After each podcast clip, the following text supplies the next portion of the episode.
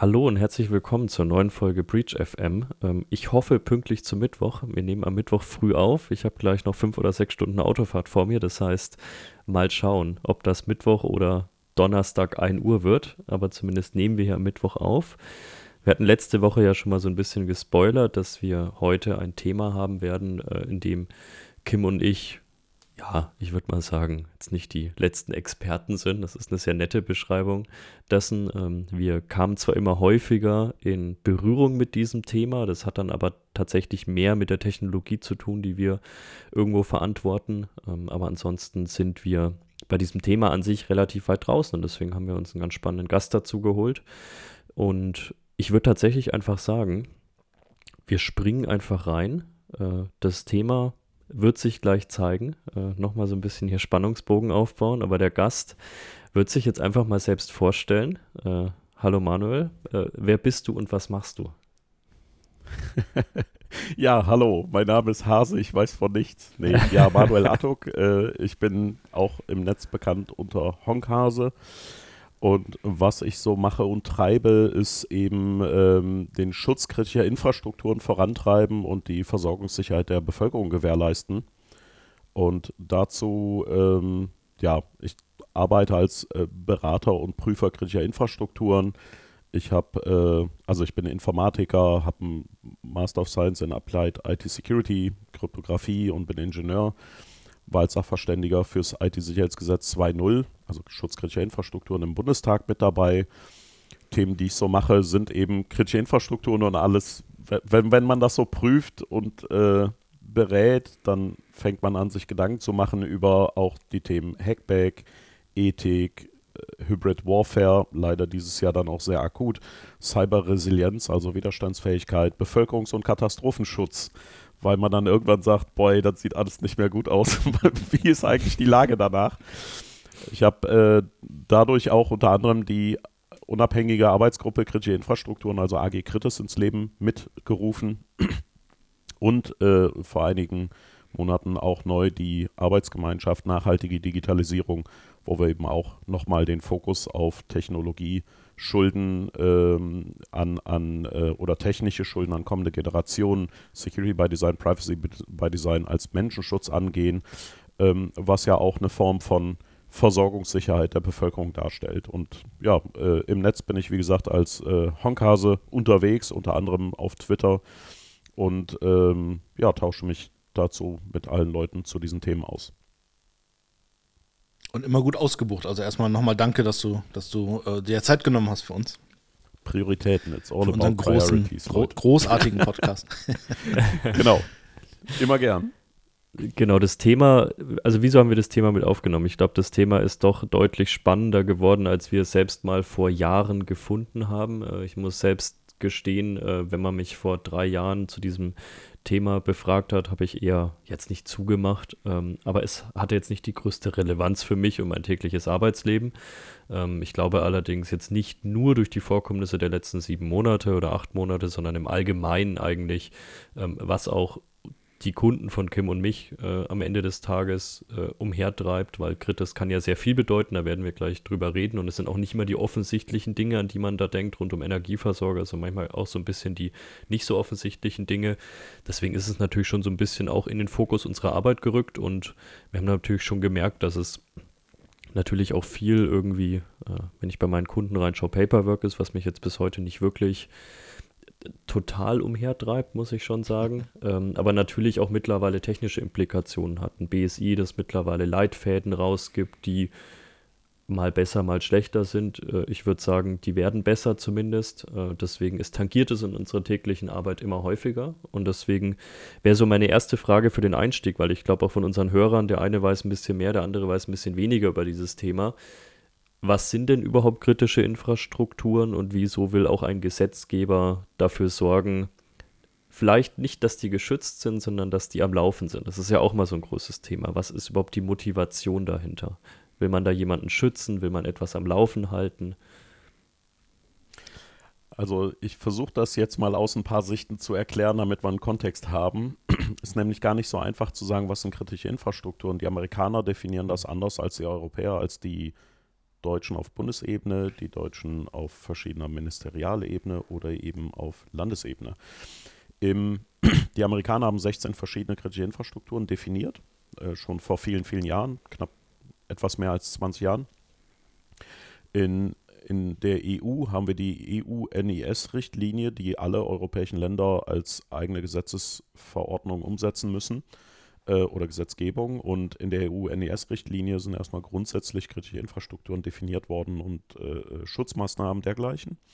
In Deutschland haben wir dafür das IT-Sicherheitsgesetz äh, sozusagen als äh, Artikelgesetz definiert. Artikelgesetz ist ein a bunch of Gesetze, ja, also so, so, so, ein Haufen Gesetze, die gleichzeitig geändert werden müssen oder gleichzeitig abgelehnt werden, damit keine Inkonsistenzen drin sind. Das heißt, ein IT-Sicherheitsgesetz gibt es in dem Sinne gar nicht, sondern ist ein Artikelgesetz, über das das BSI-Gesetz und verschiedene andere Gesetze angepasst werden. Ähm, das heißt, aus dieser EU-Ebene gibt es im BSI-Gesetz äh, Paragraph 2, Paragraph 10, äh, Paragraph 2 Absatz 10 eine Definition, Entschuldigung, kritische Infrastrukturen im Sinne dieses Gesetzes und das BSI-Gesetz zielt eben auf die IT-Sicherheit äh, der Einrichtungen oder Anlagen, ähm, hat man eben acht Sektoren inzwischen definiert. Das sind Energie, Informationstechnik und Telekommunikation, Transport und Verkehr, Gesundheit, Wasser, Ernährung, Finanz- und Versicherungswesen und Siedlungsabfallentsorgung. Was wir darüber hinaus haben, ist noch Medien und Kultur, das ist Landesebene und Landeshoheit und Staat und Verwaltung, denen natürlich ein BSI, was nicht unabhängig ist, einem demokratischen Staat nicht vorgeben kann. Also hat man das zwar definiert, aber ähm, keine Schutzmaßnahmen oder Vorgaben gemacht. Und im BSI-Gesetz steht für diese acht Sektoren drin, äh, äh, warum sind die relevant? Weil sie von hoher Bedeutung für das Funktionieren des Gemeinwesens sind, weil durch ihren Ausfall oder ihrer Beeinträchtigung erhebliche Versorgungsengpässe oder sogar Gefährdungen für die öffentliche Sicherheit eintreten würden. Und das ist sozusagen erstmal die rein formale gesetzliche Definition aus der IT-Sicherheitsbrille für diese acht Sektoren. Wie gesagt, die anderen zwei sind anders reguliert oder äh, mehr oder weniger nicht reguliert und eiern rum. Aber das ist so im Groben, was sind kritische Infrastrukturen und warum will man die eigentlich schützen? Das, das Hauptziel, diese Infrastrukturen zu schützen, äh, das habe ja auch ich irgendwann mal gelernt, äh, war gar nicht mal, um zum Beispiel diese Unternehmen zu schützen, wenn wir jetzt auch außerhalb des öffentlichen Raums reden, sondern ja wirklich, dass die Versorgungssicherheit gegeben ist. Das heißt, dass wirklich am Ende des Tages ich weiß nicht, wie einfach man es ausdrücken kann, aber äh, der Bürger nicht darunter leidet, dass irgendwo was vom Netz ist, dass irgendwo was völlig ausgefallen ist. Ähm, oder ist wirklich, will man wirklich den Unternehmen Schutz bieten? Na, primär will man wirklich die Versorgung der Bevölkerung äh, absichern. Deswegen ist eben auch in der Gesetzgebung die Ansage sehr deutlich, dass man eben Schutz der Bevölkerung primär und nicht mhm. des Betreibers betrachtet und sagt, wie, wie können wir das sicherstellen. Und das ist eben unter anderem im äh, BSI-Gesetz auch verankert worden in dem Paragraph äh, 8a. In dem Paragraph 8a sagt man eben, dass die, diese Betreiber kritischer Infrastrukturen verpflichtet sind, eben diese kritischen Infrastrukturen, die Anlagen oder Teile davon durch sogenannte angemessene organisatorische technische Vorkehrungen zur Vermeidung von Störungen der Verfügbarkeit, Integrität Authentizität und Vertraulichkeit dieser IT-Systeme, Komponenten, Prozesse zu treffen, sodass die Funktionsfähigkeit der betriebenen kritischen Infrastruktur maßgeblich ist. Das war jetzt so grob die Gesetzesformulierung. Mhm. Das, und man soll dabei den Stand der Technik einhalten. Also man hat Vorgaben, dass man organisatorische technische Abläufe macht, damit die IT nicht zu einem Versorgungsausfall der Bevölkerung führen kann. Und äh, man hat diese Angemessenheit, jetzt kann man da sagen, ah, Gesetzeslücke, ne, angemessenes, ja, ja, passt schon. Ähm, da hat man tatsächlich gesagt, nee, nee, angemessen ähm, äh, Vorkehrungen sind es, wenn die dafür erforderlichen Aufwände nicht außer Verhältnis zu den Folgen eines Ausfalls oder der Beeinträchtigung der kritischen Infrastruktur stehen. Das heißt, wenn man das wieder aus dem Gesetz übersetzt, kannst nicht sagen, ach komm, dieses Risiko übernehme ich mal, ähm, weil ich habe eine Versicherung und die zahlt ja dann die 10 Millionen Ausfall Mhm. Weil mit dem 10 Millionen Ausfall hast du aber nicht den Ausfall oder die Beeinträchtigung der kritischen Infrastruktur mhm. kompensiert, sondern nur deinen wirtschaftlichen Ausfall. Also so ein Argument darfst du dann nicht bringen, sondern sagen, mhm. äh, wir haben zwar eine Versicherung, die zahlt 10 Millionen, aber wir müssen trotzdem im Verhältnis dies und das investieren, damit dieser Ausfall einfach nicht eintreten kann. Wenn du jetzt 10 Millionen investieren musst, um äh, einen Schaden von, einer, von, von 10 Minuten Ausfall zu kompensieren, ist es vielleicht Schwachsinn. Ne? Aber wenn du sagst, naja, da müsste Millionen investieren, aber dafür könnte einmal alle fünf Jahre ein Zwei-Wochen-Ausfall kompensiert werden mit hoher Wahrscheinlichkeit, dann wird es schwierig zu argumentieren, ja, nee, haben wir keinen Bock, aber unser Jahresumsatz mhm. ist 500 Millionen. Also das kannst du keinem mehr erklären. Ne? Das mhm. sagt das Gesetz sozusagen aus.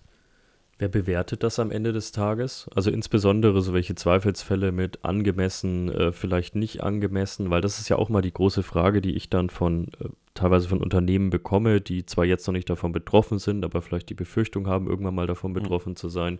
Mit gibt es da einen Stempel? Ist das wie bei einer ISO, dass dann Auditor kommt und wir am Ende dann eben durch Kritis gekommen sind? Weil ich glaube, das ist auch immer noch ein ja. Punkt, bei dem viele überhaupt nicht wissen, wie das überhaupt abläuft.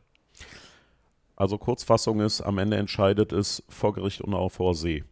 Äh, die Langfassung ist, das ist ein Gesetz und man äh, macht eine Nachweiserbringung zur Einhaltung der Gesetzgebung. Das heißt, ich kriege keinen Stempel, kein Zertifikat, kein Bappal oder sonst was. Es gibt ähm, die prüfenden Stellen, die sind beim BSI gelistet und da gibt es dann äh, Prüfer für kritische Infrastruktur. Als äh, Kritis-Betreiberin muss ich Prüfer von einer prüfenden Stelle beauftragen, dass sie diese Nachweiserbringung bei mir vornehmen. Ich selber als Kritis-Betreiberin muss sagen, das hier ist mein Geltungsbereich, das hier ist meine Schutzmaßnahmen und, und so weiter. Ich habe mich nach da besonders ausgerichtet. Prüft das mal gegen, ob ich dieses Gesetz einhalte. Dann kommen die Prüferinnen als Team und, und prüfen eben, ob das alles so umgesetzt wurde, schreiben Bericht und eine Mängelliste unterschreiben dann diverse Formulare und übergeben das der Kritisbetreiberin. Die Kritisbetreiberin sendet das ans BSI. Das BSI kann das dann im Einvernehmen oder Benehmen mit der jeweiligen Aufsichtsbehörde abstimmen, ob das angemessen war oder ob die noch Rückfragen haben oder Dinge nicht passen. Benehmen und Einvernehmen sind juristische Begriffe, muss man unterscheiden. Das eine ist, das BSI hat die Hoheit und informiert sozusagen die Aufsichtsbehörde nur. Das andere ist, die Aufsichtsbehörde ist unabhängig und hat die Hoheit, wie die BNetzA zum Beispiel, also Bundesnetzagentur. Und das BSI gibt das sozusagen an die BNetzA weiter und sagt, ihr habt die Hoheit, ihr entscheidet, wir würden Folgendes empfehlen. Und die BNetzA kann dann entscheiden, ob sie sagt, wir hören dem BSI zu oder ignorieren es und sagen ja oder nein oder wollen folgende Änderung. Das BSI kommuniziert es dann an die Kritisbetreiberin zurück. Das ist so grob der Ablauf und der Entscheidungsweg. Du hattest eben gesagt, ähm, muss dem Stand der Technik entsprechen. Das finde ich auch mal so einen schönen Begriff. Den kennen wir auch äh, aus Ausschreibungen zum Beispiel. Also wenn äh, an uns herangetreten wird, wo es dann um Technologien, Produkte und so weiter geht, wie ist denn die Definition von Stand der Technik? Ist das irgendwo festgelegt oder ist das auch sowas, wo man sagen würde, naja, ich behaupte jetzt einfach das, was ich dort einsetze, ähm, irgendeine Firewall, die jetzt vielleicht dieses Jahr produziert wurde, aber mit vielleicht einer Technologie drin, die schon eigentlich 20 Jahre das gleiche tut, ist das dann Stand der Technik?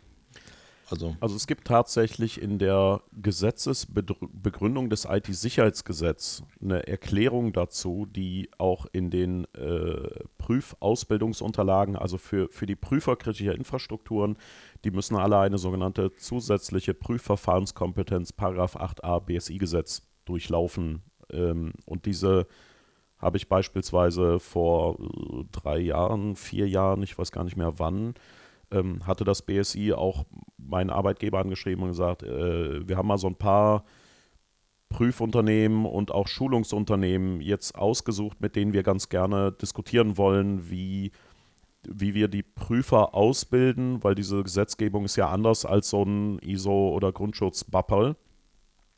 Und da habe ich äh, zwei Tage in dem Workshop oder drei, weiß ich, ich glaube drei, äh, mit in dem Workshop gesessen und wir haben die Inhalte erarbeitet, als auch die Vorgehensweise, wie das pädagogisch vermittelt wird. Und wir haben unter anderem gesagt, naja, in der Gesetzesbegründung zum IT-Sicherheitsgesetz steht ja eigentlich zum Stand der Technik was sehr Schönes drin, übernehmen wir das doch. Und da wird eben gesagt, ähm, im Endeffekt Stand der Technik ist in dem Sinne dieses Gesetzes und der Vorgehensweise ein Entwicklungsstand fortschrittlicher Verfahren, Einrichtungen, Betriebsweisen, sodass eine praktische Eignung einer Maßnahme zum Schutz der Funktionsfähigkeit von IT-Systemkomponenten, Prozessen gegen so eine Beeinträchtigung von ne, Verfügbarkeit, Integrität, Authentizität, Vertraulichkeit gesichert erscheinen lässt. also erscheinen lässt, weil man geht davon aus, dass Stand der Technik so ist. Aber bei der Bestimmung dieses Stand der Technik, man muss internationale, europäische, nationale Normen und Standards heranziehen, darf aber auch vergleichbare Verfahren, Einrichtungen, Betriebsweisen nutzen, die mit Erfolg in der Praxis erprobt wurden. Heißt, du kannst diese Normen und Standards ranziehen, du kannst aber auch Vergleichbares als Branchenstandard oder als Branchenusus nutzen.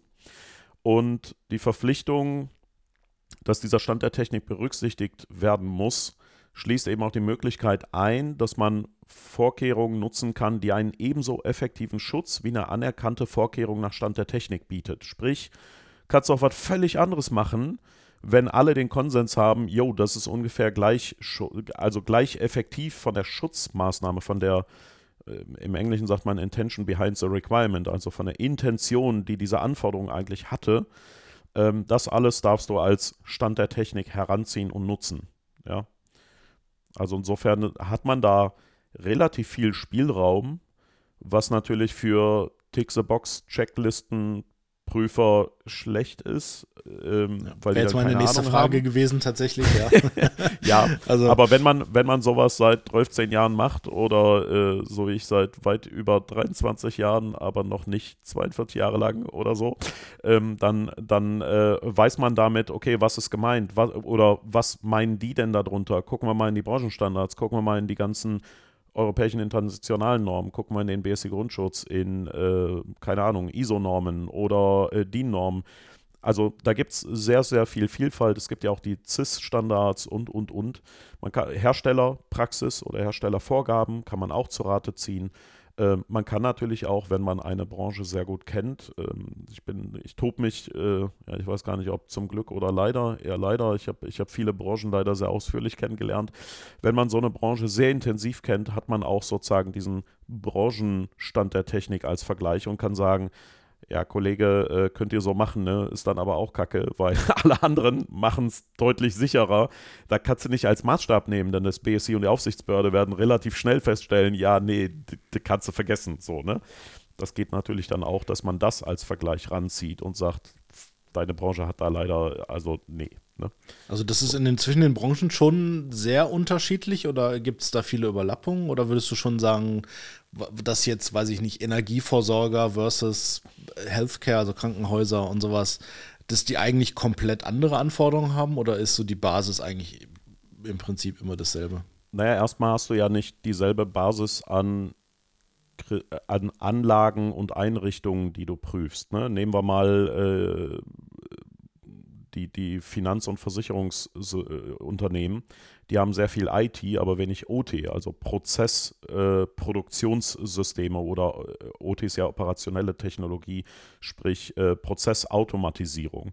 Die haben keine Industriesteueranlagen oder, oder, sonst was da drin. Das heißt, äh, deren Fragestellungen sind so Compliance, ISO, Grundschutz und die haben von der Aufsichtsbehörde schon seit vielen Jahren solche Anforderungskataloge an der Backe oder von den Aufsichtsbehörden sind ja teilweise dann Anforderungen, die die erfüllen müssen, wie von der Bundesbank, von der Europäischen äh, Zentralbank, von äh, der deutschen Gesetzgebung. Wenn die in äh, Hongkong angemeldet sind oder Shanghai, müssen die dann teilweise da eine Limited lokal haben wegen der Gesetzgebung. Wenn die an der New York Stock Exchange sind, dann müssen die noch irgendwie da irgendwelche amerikanischen Gesetzgebungen. Wenn du eine E-Money-Lizenz in äh, England hast, dann musst du da nochmal, also kannst du beliebig viele Anforderungskataloge haben, aber die beziehen sich fast immer auf äh, ein Informationssicherheitsmanagementsystem und die klassischen ISO-Grundschutzfragestellungen.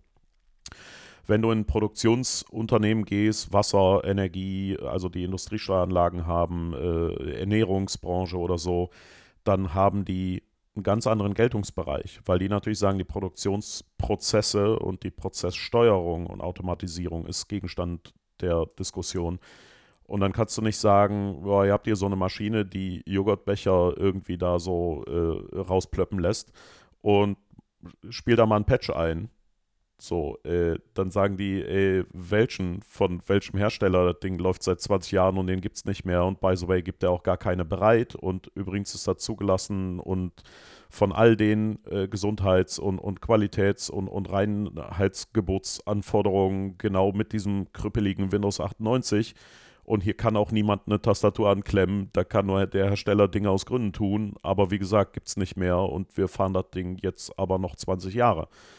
Und dann stehst du da und sagst, okay, anders, äh, neue Strategie. Ne? Also äh, da ist schon allein der Geltungsbereich die Frage, wie gehst du damit um? Aber es gibt natürlich auch Dinge, die irgendwie alle versuchen zurechtzufuschen, ja, wenn du so Fernwartung angehst oder Fernzugriff.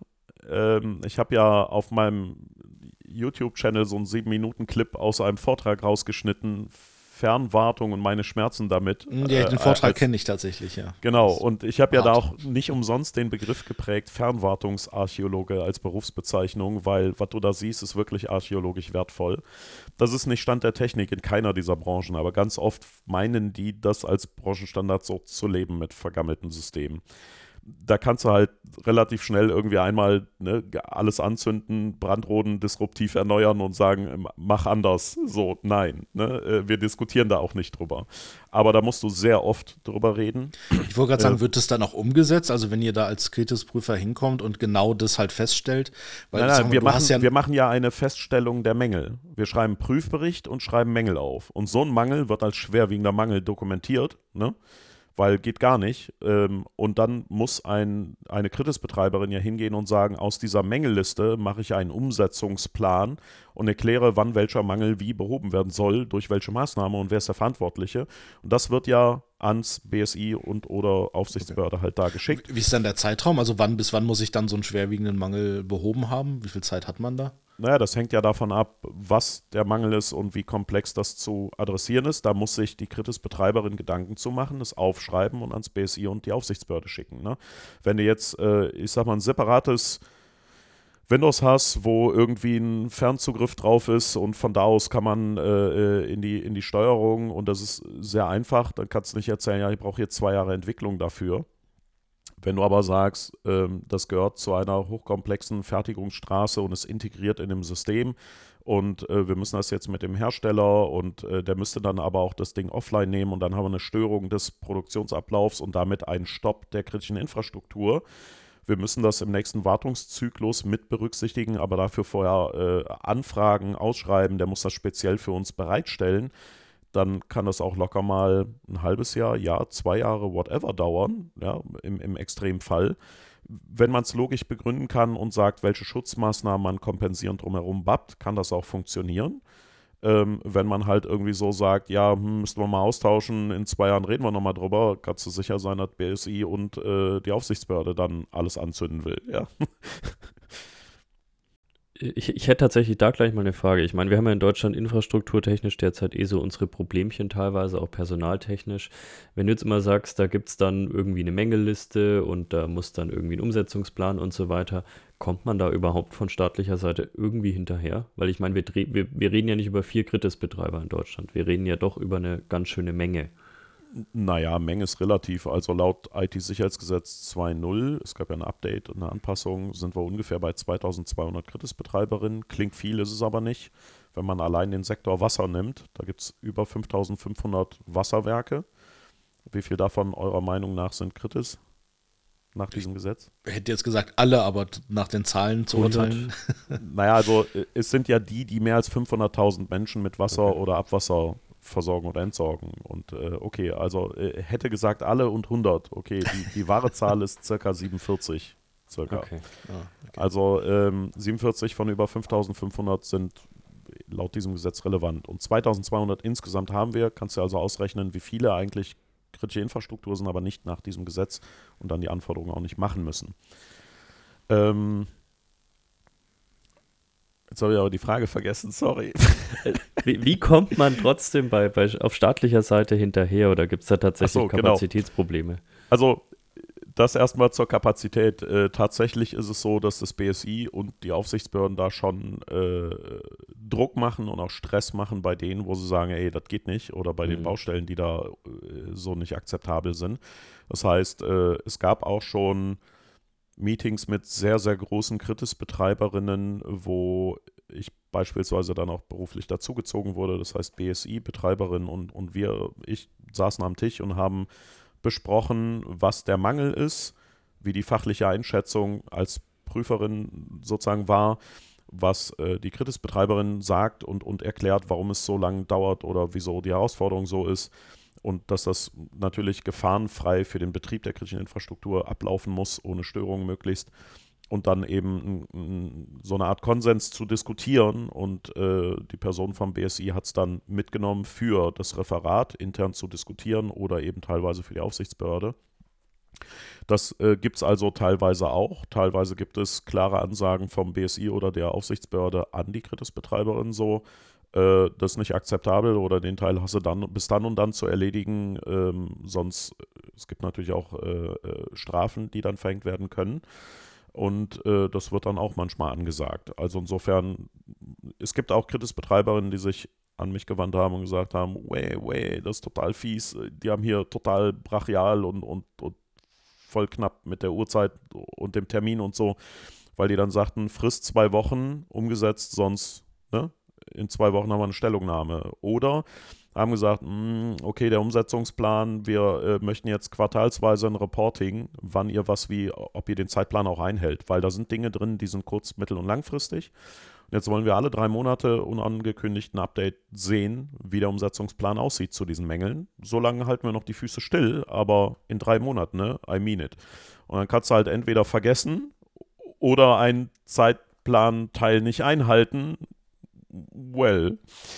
Ja, also die sind schon dran, aber sie sind das ausgewählt und äh, da, wo sie wirklich ein Risiko sehen oder auch sagen, die sind nicht so kooperativ oder die Zeiträume sehen spooky aus, das machen die jetzt nicht brachial mit jedem. Grundsätzlich muss ich sagen, die Aufsichtsbehörden und vor allem auch das BSI überwiegend, wirklich mit Abstand, extrem kompatibel, kann man mitreden, sollte man auch mitreden und wirklich offene Karten haben und sagen, passt auf, wir machen jetzt so eine Art Problemsozialisierung. Wir reden mal über das Problem und die Herausforderungen und wie kriegen wir das jetzt störungsfrei für den Betrieb hin, weil keiner hat was davon, wenn der neueste Patch installiert ist, aber dafür einfach die Infrastruktur zwei Wochen aus war. Weil der Wiederanlauf des Prozesses einfach mal über anderthalb Wochen braucht, dann hast du auch nichts gewonnen. Ne? Ähm, und dann muss man eben überlegen, wa was ist sinnvoll für das Aufrechterhalten der Versorgung. Und das kann man tatsächlich mit den diskutieren. In seltenen Fällen gibt es mal exotische Aussetzer, aber ich, am Ende es ist ein Gesetz, das kann man immer komisch auslegen und dann gibt es Leute, die haben eine Meinung, Leute, die versuchen irgendein Eigeninteresse umzusetzen oder zu sagen, ich bin jetzt aber derjenige, der es bestimmt und bestimmt das jetzt einfach mal. Ja, muss man auch manchmal diskutieren, kommt vor. Wir reden ja jetzt viel über die Versorger, über die Unternehmen selbst. Ähm, was ich natürlich schon sehe, also ich kenne das selbst stark aus dem Automotive-Sektor, habe da teilweise auch relativ viel mit T-Sax gemacht oder zumindest den technischen Komponenten innerhalb einer T-Sax und habe da auch beraten, wie kann ich das Ganze umsetzen. Ähm, ja, manchmal finde ich, machen sich es manche Unternehmen, ich sage mal ganz offen, mit einer Heulerei doch ein bisschen zu einfach mit, das ist ein Altsystem, da kann ich nicht äh, nichts draufschmeißen, da sage ich, aber dann stell halt was davor. Also dann geh halt wenig auf Netzwerkebene. Du musst jetzt nicht so tun, als wärst du alleine auf dieser Welt mit dem Problem. Das haben 4000 andere Unternehmen in Deutschland auch und die kriegen es auch irgendwie gelöst. Ähm, also von dem her, das ist das eine und ich, ich kann Unternehmen teilweise verstehen, dass es nervig ist, dass man insbesondere eben Druck aus der OT hat. Äh, ich weiß auch, dass meistens so ein Werksleiter in einem Unternehmen teilweise äh, irgendwie machthabender ist als so ein Global CEO oder so. Also das ist unglaublich, da wird dann manchmal einfach Nein gesagt macht trotzdem der Gesetzgeber, weil da sehe ich natürlich schon noch einen großen Punkt, auch mal Druck auf die Hersteller vielleicht dieser teilweise Steuerungssysteme der Maschinen und sonstiges, die da drin stehen, weil da sehe ich teilweise halt auch eine unglaubliche Arroganz erstmal. Also teilweise geht man wirklich mit den einfachsten Anfragen ran und fragt, kann ich da folgende Kleinstkomponente drauf installieren? Das sind die Nutzungskomponenten. Äh, das würde keine Ahnung, dieser Malware-Scanner, dieser OT-Malware-Scanner machen und es kommt eigentlich immer einfach ein Nein zurück, supporten wir nicht. Ähm, und wenn ihr ein neues Steuerungssystem wollt, kostet das, keine Ahnung, jetzt mal übertrieben gesagt oder wahrscheinlich nicht übertrieben gesagt, 4 Millionen Euro. Ähm, wird da auch mal irgendwo Druck gemacht, weil das sehe ich schon als großes Problem, dass viele Unternehmen tatsächlich Lösungen suchen wollen, aber sich extrem schwer tun mit den gegebenen Dingen, die sie da schützen müssen, auch Lösungen zu finden. Also das Problem an der Stelle ist, ja, das versuchen die und sagen die und theoretisch machen sie es auch. Es gibt sogar einen Gesetzesparagraphen dafür. Das ist tatsächlich dann BSI-Gesetz, Paragraph 8b Absatz 6. ähm, soweit, also da sagen sie, soweit erforderlich, kann dann das BSI vom Hersteller betroffener IT-Systeme oder Produkte die sogenannte Mitwirkung an der Beseitigung oder Vermeidung einer Störung verlangen. Ähm, das habe ich dann auf diesem Workshop damals gechallenged und gesagt, okay, da können wir den Prüfern erklären und Prüferinnen und auch sagen, dass es diese Gesetzgebung gibt. Aber jetzt so rein vom echten Ablauf, wie wir das pädagogisch auch vermitteln und was sich Betreiberinnen davon erhoffen dürfen. Ich stelle mir das jetzt so vor. Es gibt diesen Hersteller, amerikanisch vielleicht zufällig, und er ist ein Monopol, weil der einzige, der so Kernspintomographen erstellt. Ne? Äh, oder Computertomographie-Systeme. Und die kosten dann so Millionenbereich. Jede Uniklinik in Deutschland muss einfach einen haben. Das ist nicht irgendwie die Wahl, ob man einen haben will. Und dann geht man da hin und guckt sich die an und sagt, frisch eingebaut und nagelneu, geil. Ah, Windows 98, nicht so geil. Aber okay, äh, ist halt das, was du kriegst. Ne? Und ist dann zugelassen, äh, medizinisches Produktgesetz, Haftung, alles, alles durch, ne? zertifiziert. So. Ähm, jetzt kann man denen ja nicht sagen, äh, ey, lieber Hersteller, kannst du mal mitwirken und updaten? Dann sagt er, äh, geh sterben, weil das ist ein neues Modell und das ist zugelassen und wir machen kein Update. Äh, oder der sagt, nimm dir doch einen anderen Hersteller und kauf dir ein anderes. Ah nee, gibt's keinen. Ja, schade, ne? so, und deutsche Gesetzgebung interessiert einen amerikanischen Hersteller jetzt wie weit nochmal? Ich, also skaliert in meinem Kopf nicht ganz zu einem brauchbaren Ergebnis. Und dann war so rumgedruckste Diskussion hinher, hühot. Und dann hieß es, ja, aber also wir würden ja dann, ne, also mit Bundesadler auf dem Briefkopf und so dann irgendwie hinschreiben und so. Aber ich sagte, ja gut, dann guckt er sich den Adler an und sagt, ja, well, würde mich halt bla Millionen kosten, zahlt mir keiner, habe ich keinen Bock drauf ist auch nicht meine Anforderung und die können das ja gerne alle verlangen, dann soll sie halt einen anderen kaufen. Ah nee, gibt's ja immer noch nicht. Haha, ja, dann interessiert mich das genau nicht. Ne? Also wa was, was soll das bringen?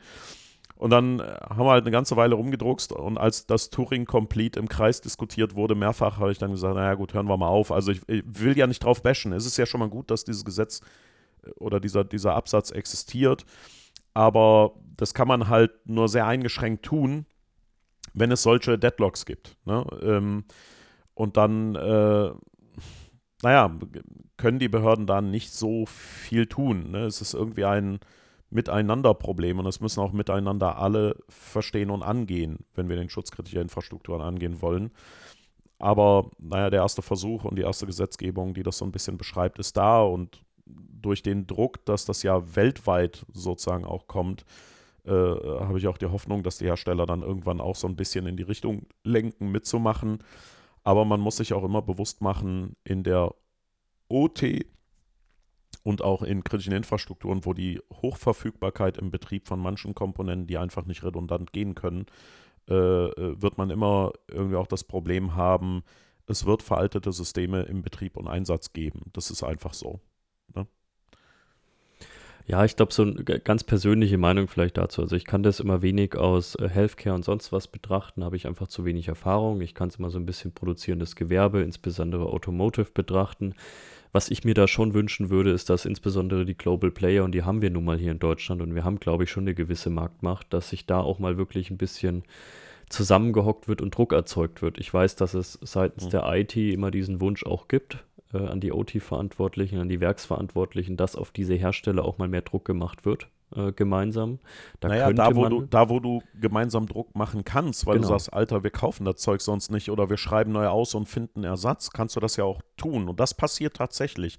Teilweise durch sowas, durch ne, BSI oder so oder äh, andere, andere Mechanismen. Aber da, wo du einfach so eine Art Monopol hast oder nicht viel Alternativen, weil du sagst, ich habe hier eine komplette Fabrik und Produktionsanlage und ich kann keinen anderen noch da reinholen, ähm, da ist es halt sehr schwer zu sagen, ja, ich mache das mal anders. Ne? Ähm, das Problem gibt es einfach in vielen Branchen.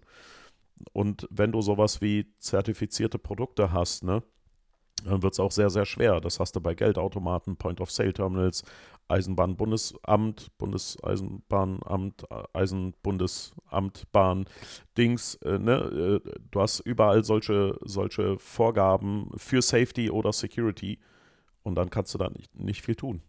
Ja. Jetzt hätte ich noch eine letzte Frage, bevor Kim, glaube ich, auch noch eine Menge Fragen hat. Ähm, diese Grenze beispielsweise von, beispielsweise von 500.000 Bürgern, wo, wo wir jetzt auch vorhin über das Thema Wasser geredet haben. Ähm, jetzt mal so wirklich so ganz naiv gefragt, äh, wenn wir jetzt 300.000 Bürger haben, ist ja auch eine nicht so kleine Stadt am Ende des Tages. Ich meine, ich komme vom Land. Äh, sobald da bei mir mehr als 5000 Leute stehen, ist das für mich schon eigentlich immer groß gewesen. Ähm, wieso wird diese Grenze gezogen? Ähm, wird die Grenze dann irgendwann vielleicht auch mal abgeändert? Äh, was liegt da so dahinter? Weil ich fand es im ersten Moment damals wirklich als naiver Außenstehender immer so ein bisschen, ach, erst ab 500.000 wird es interessant. Ja, das ist eine hervorragende Frage, die ich übrigens als Sachverständiger im Bundestag auch gefragt habe und so Ideen und Anregungen geliefert hatte im Namen der AG Kritis. Wir haben das ja gemeinsam erarbeitet, die, die Stellungnahme. Und da haben wir auch gesagt, wie sind das mit dieser, also ich erkläre es mal erstmal ein bisschen aus, aus der Gesetzeslage. Es gibt im BSI-Gesetz Paragraph 10 die Ermächtigung zum Erlass einer Rechtsverordnung. Das heißt, man hat in diesem BSI-Gesetz Paragraph 2 definiert, was sind kritische Infrastrukturen und warum sind die wichtig. Im Paragraph 8 hat man definiert, was die tun müssen, ne? Einhaltung, Umsetzen, Stand der Technik und so. Und in Paragraph 10 hat man gesagt, und das BMI kann mit allen anderen beteiligten Behörden ein, eine Rechtsverordnung erlassen für die konkrete Detailumsetzung. Die Rechtsverordnung ist die sogenannte Kritis-Verordnung, Verordnung zur Bestimmung kritischer Infrastruktur nach dem BSI-Gesetz oder BSI-Kritis-Verordnung. In der Verordnung wird erklärt, was ist genau eine Anlage, eine Kritisbetreiberin, eine kritische Dienstleistung, was ist der Versorgungsgrad und der Schwellenwert. Und der Versorgungsgrad und der Schwellenwert sind sozusagen die äh, Beschreibung. Äh, Versorgungsgrad ist, wie viel Versorgung der Allgemeinheit machst du mit dieser kritischen Dienstleistung, Wasser, Abwasser, whatever. Und Schwellenwert ist der Wert, wenn dieser erreicht oder überschritten wird, ist diese Anlage kritisch im Sinne der Gesetzgebung.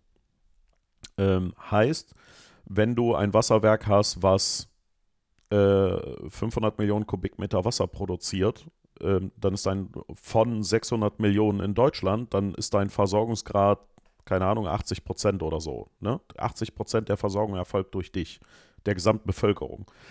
Ähm, der Schwellenwert ist aber äh, 500.000 Menschen, umgerechnet auf durchschnittlicher Verbrauch pro, pro Person, kommst du bei 22 Millionen Kubikmeter pro Jahr raus.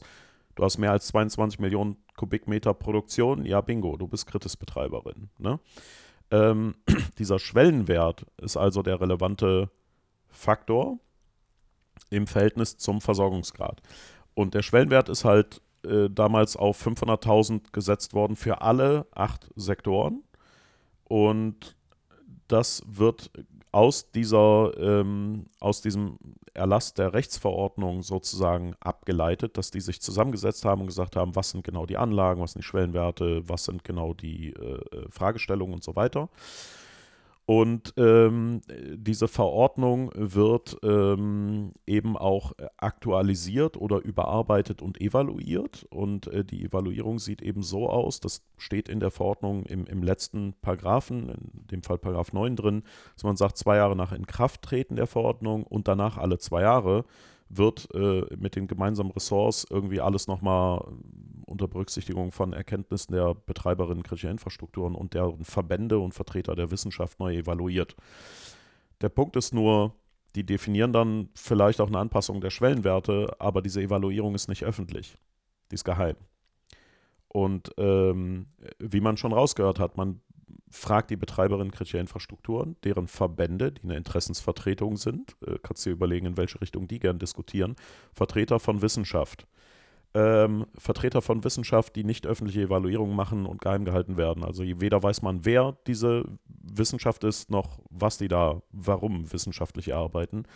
Wer außen vor bleibt, ist die Zivilgesellschaft, die Bevölkerung, die es betrifft und solche äh, zivilgesellschaftlichen Sprachrohre wie die unabhängige AG Kritis, die Expertise hat, aber halt nicht beisteuern kann, darf, soll, weil die Zivilgesellschaft halt bei sowas nicht vorkommt. Ne? Und deren Expertise auch nicht. Ähm, insofern kann ich nicht genau sagen, warum 500.000, aber ähm, wir als AG Kritis haben ausführlich in der Stellungnahme für äh, das BSI-Gesetz oder das IT-Sicherheitsgesetz 2.0 dargelegt, warum diese Festlegung viel zu hoch ist und, und niedriger, niedriger sein müsste und warum auch Kumulationseffekte beispielsweise berücksichtigt werden müssten. Du kannst ja, nimm eine Stadt wie Paderborn oder Augsburg oder so, die dürften so um die 300.000 Leute haben, so wie du, wie du gerade gesagt hast. Ne? Jetzt haben die, keine Ahnung, ein, ein Wasserwerk, was auch gleichzeitig äh, äh, Kraftwerk betreibt, öffentlichen Personennahverkehr und vielleicht noch Telekommunikationsnetz. Kann ja sein, dass es so eine Kombo gibt. Ne? Und äh, Jetzt sind die für jeden Kritis-Sektor einzeln 300.000, von mir aus 400.000, weil noch Umgebung dazu kommt, aber halt nicht Kritis. Kumuliert, wenn, wenn alles komplett äh, weggecybert wird und kaputt ist, ist das aber ein ganz schön heftiger Ausfall, weil mit einem Ausfall kann man vielleicht noch arbeiten, aber mit vier kritischen Infrastrukturen, die gleichzeitig nicht da sind, ist das schon irgendwie ein bisschen mehr unangenehm. Ähm, aber das wird halt auch nicht berücksichtigt, Kumulationseffekte. Und das haben wir halt beanstandet, aber ja, federführend war ja damals die CDU mit, mit SPD so ein bisschen und naja, die fanden das halt alles irgendwie super, was in dem Gesetz steht. Total doof, was die sechs Sachverständigen gesagt haben und alle sechs haben wirklich ausnahmslos Dinge in dem Gesetz zerrissen und gesagt, geht gar nicht. Der CDU-Sachverständige interessanterweise hat auch gesagt, übrigens ist das nicht verfassungskonform, was da steht. Also die haben keinen gefunden, der freundlicher für sich selbst war. Ähm, aber das, also diese, diese 500.000 Grenze ist definitiv zu hoch und da muss man ran. Aktuell leider nicht geschehen und äh, ist schlecht. Ja, stimme ich dir zu. Ja, ich, ich habe mich das halt immer gefragt, weil ich komme ja aus der Metropolregion Nürnberg, Erlangen, Fürth ähm, Herzogenaurach. Also äh, Nürnberg hat knapp über 500.000 Mitarbeiter offizieller Natur, ich glaube 510.000 oder so, aber alles drumherum, was ja trotzdem nicht klein ist und wirklich Kilometer davon entfernt ist, ähm, ist halt drunter. Das sind da mal 100.000, da mal 150.000, da mal 200.000. Ähm, deswegen hatte ich mich das immer gefragt. Aber deswegen finde ich schon mal gut, dass ich nicht einen kompletten Denkfehler anscheinend drin hatte, sondern einfach äh, mir vielleicht auch die richtige Frage gestellt habe.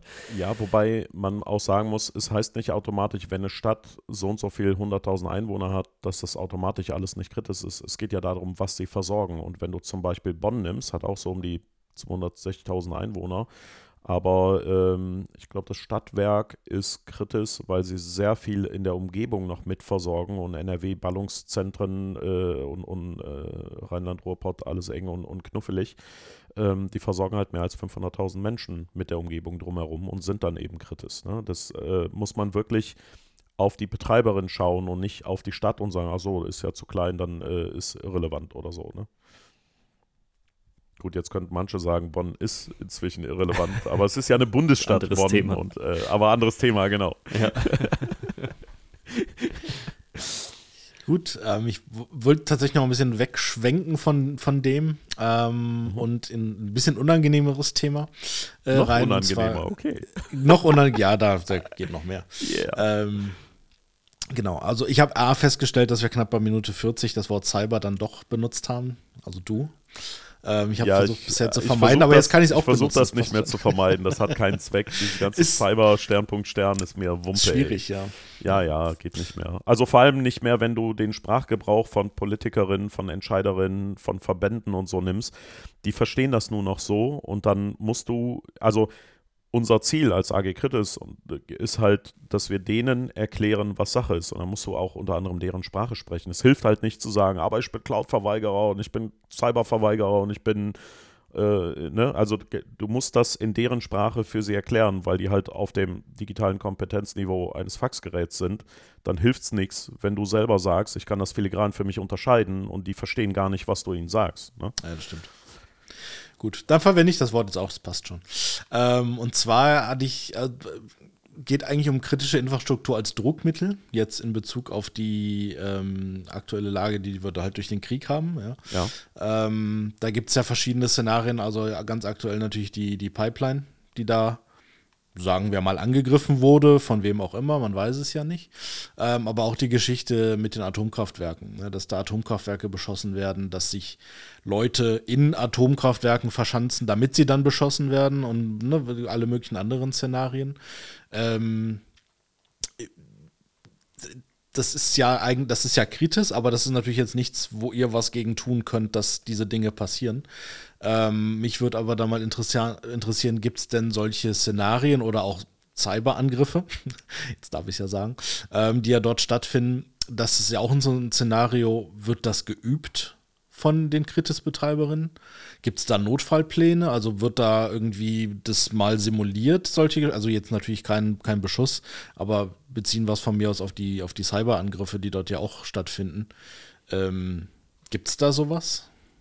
Also ähm, der Reihe nach. Natürlich werden ähm, Pipelines oder eben Unterseekabel oder dergleichen äh, sind kritische Infrastruktur, aber nicht im Sinne des BSI-Gesetzes zum Beispiel.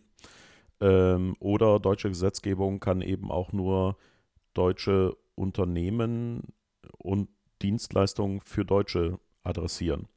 Wenn also ein chinesisches Unternehmen ein Seekabel betreibt, wo deutsche Daten drüber fließen, kann die deutsche Gesetzgebung da äh, nur, also nicht im Sinne dieses IT-Sicherheitsgesetzes zum Beispiel irgendwas da beschließen oder machen oder tun. Ähm, insofern ist das natürlich ein bisschen schwierig sozusagen. Trotzdem hat natürlich die deutsche Regierung als auch die Betreiberin ein Interesse und verhandelt und diskutiert äh, international äh, über verschiedene Wege, Gesetzgebung, whatever.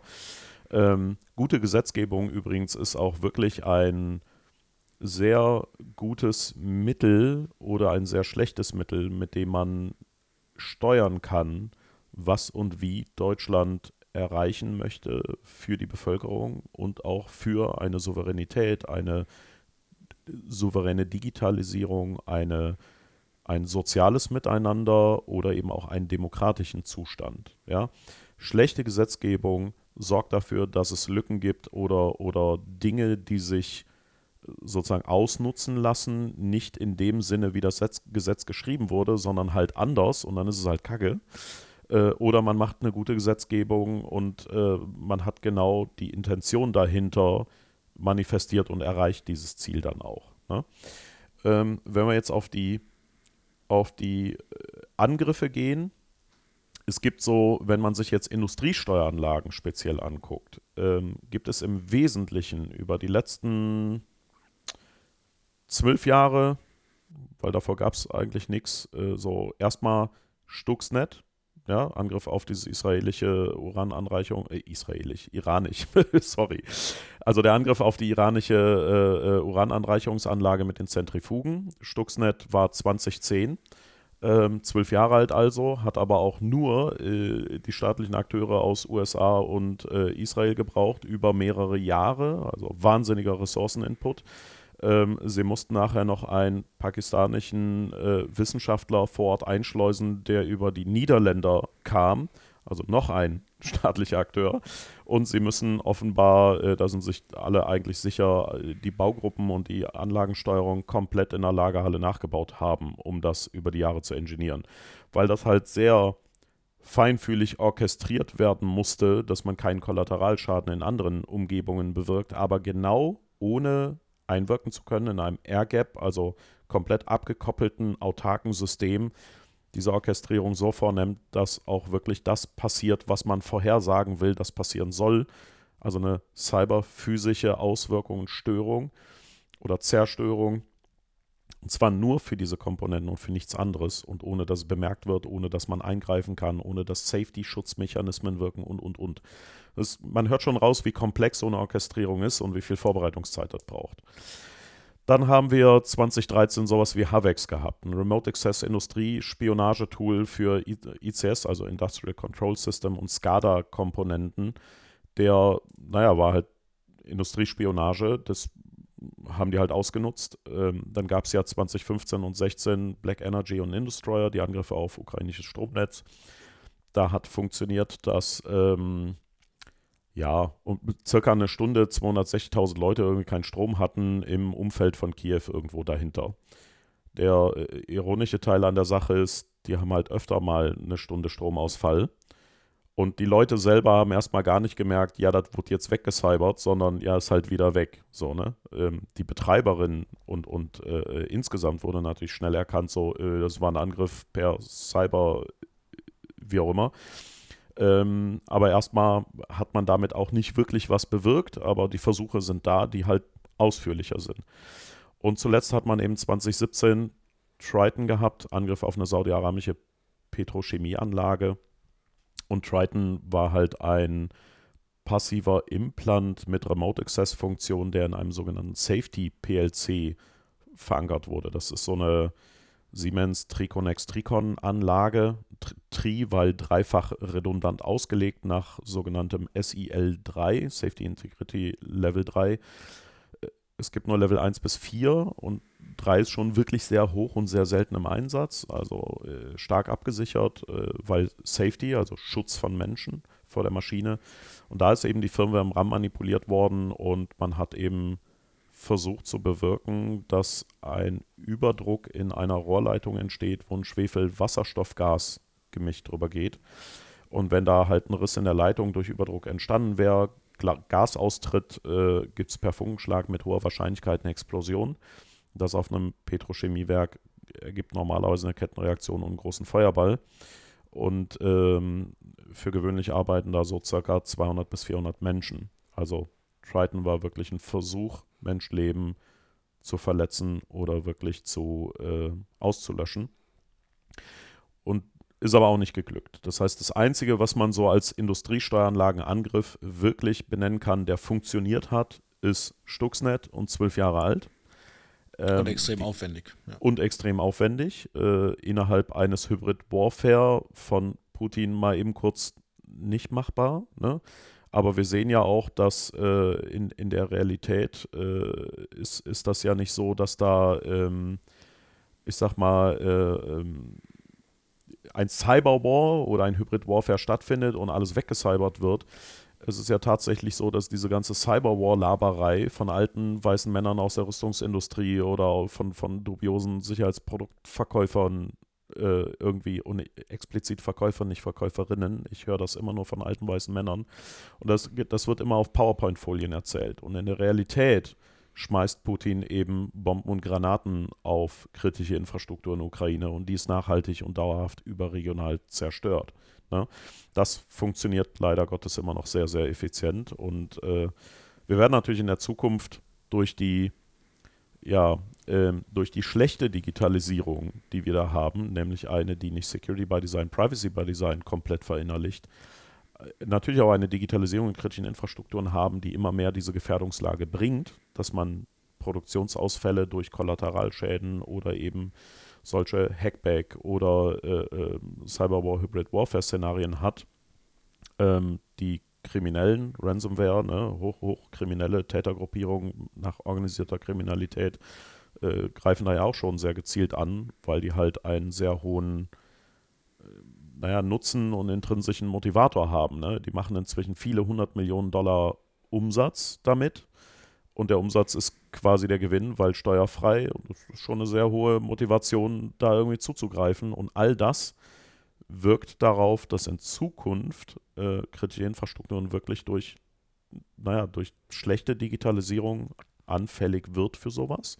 Stand heute muss man sagen, also die Dinge, die wirklich langfristig ausfallen, sind solche, ich sag mal, Sabotage an Pipelines oder sowas wie ein Naturereignis wie die äh, Flutkatastrophe im Ahrtal, ähm, wo zum Beispiel die Ahrtalbahn sagt, wir werden bis 2025, also sechs Jahre brauchen, damit die Ahrtalbahn wieder so funktioniert wie vorher, weil so und so viel ich glaube 17 oder, oder 22 Kilometer Trasse sind einfach weg. So weg, physisch weg. Ne?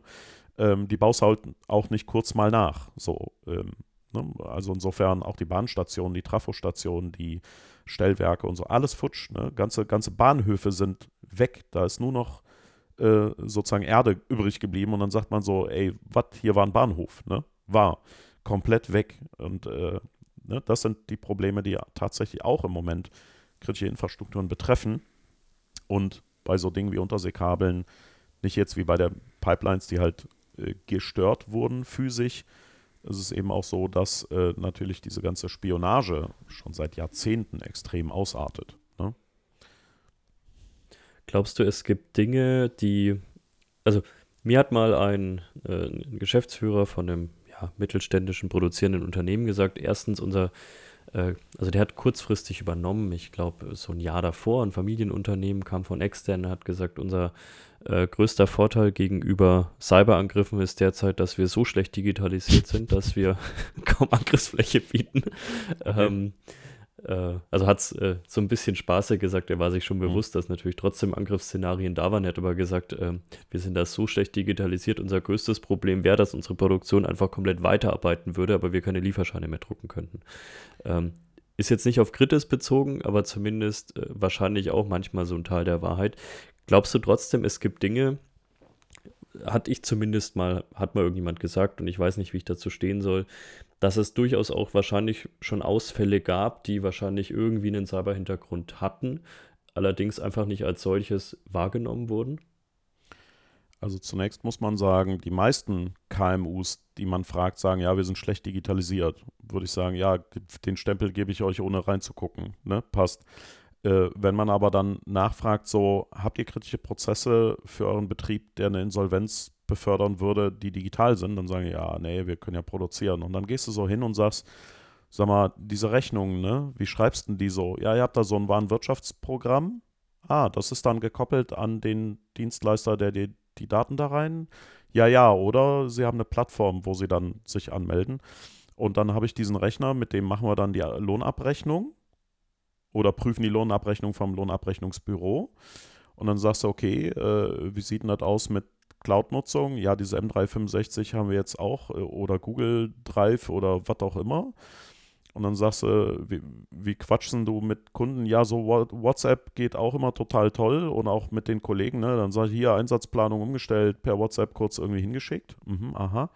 Und äh, wie zahlen die Leute so? Ja, mit, äh, also manchmal bar, aber Überweisungen, dann muss ich ja Online-Banking machen oder ich habe ein Point-of-Sale-Terminal, wo, wo die Leute dann abrechnen, aber auch das muss ich dann äh, per, per Online mit, mit meiner Karten äh, mit, mit meiner äh, ähm, Acquiring Bank sozusagen abstimmen. Und sagst du, mh. und dann nimmst du noch, keine Ahnung, einen Schreiner oder so und sagst, sag mal, die, die Säge-Fräse-Anlage, die du da hast, ja, hier, die ist total neu, die habe ich jetzt neu gekauft, total geil, da kann ich jetzt mit dem Computer alles programmieren und, und designen und konfigurieren und dann äh, kannst du den Schnitt genau und, und ich kann jetzt sogar, und das habe ich mir zum Beispiel von einem Schreiner machen lassen, Pesthörnchen aus Holz rausfräsen.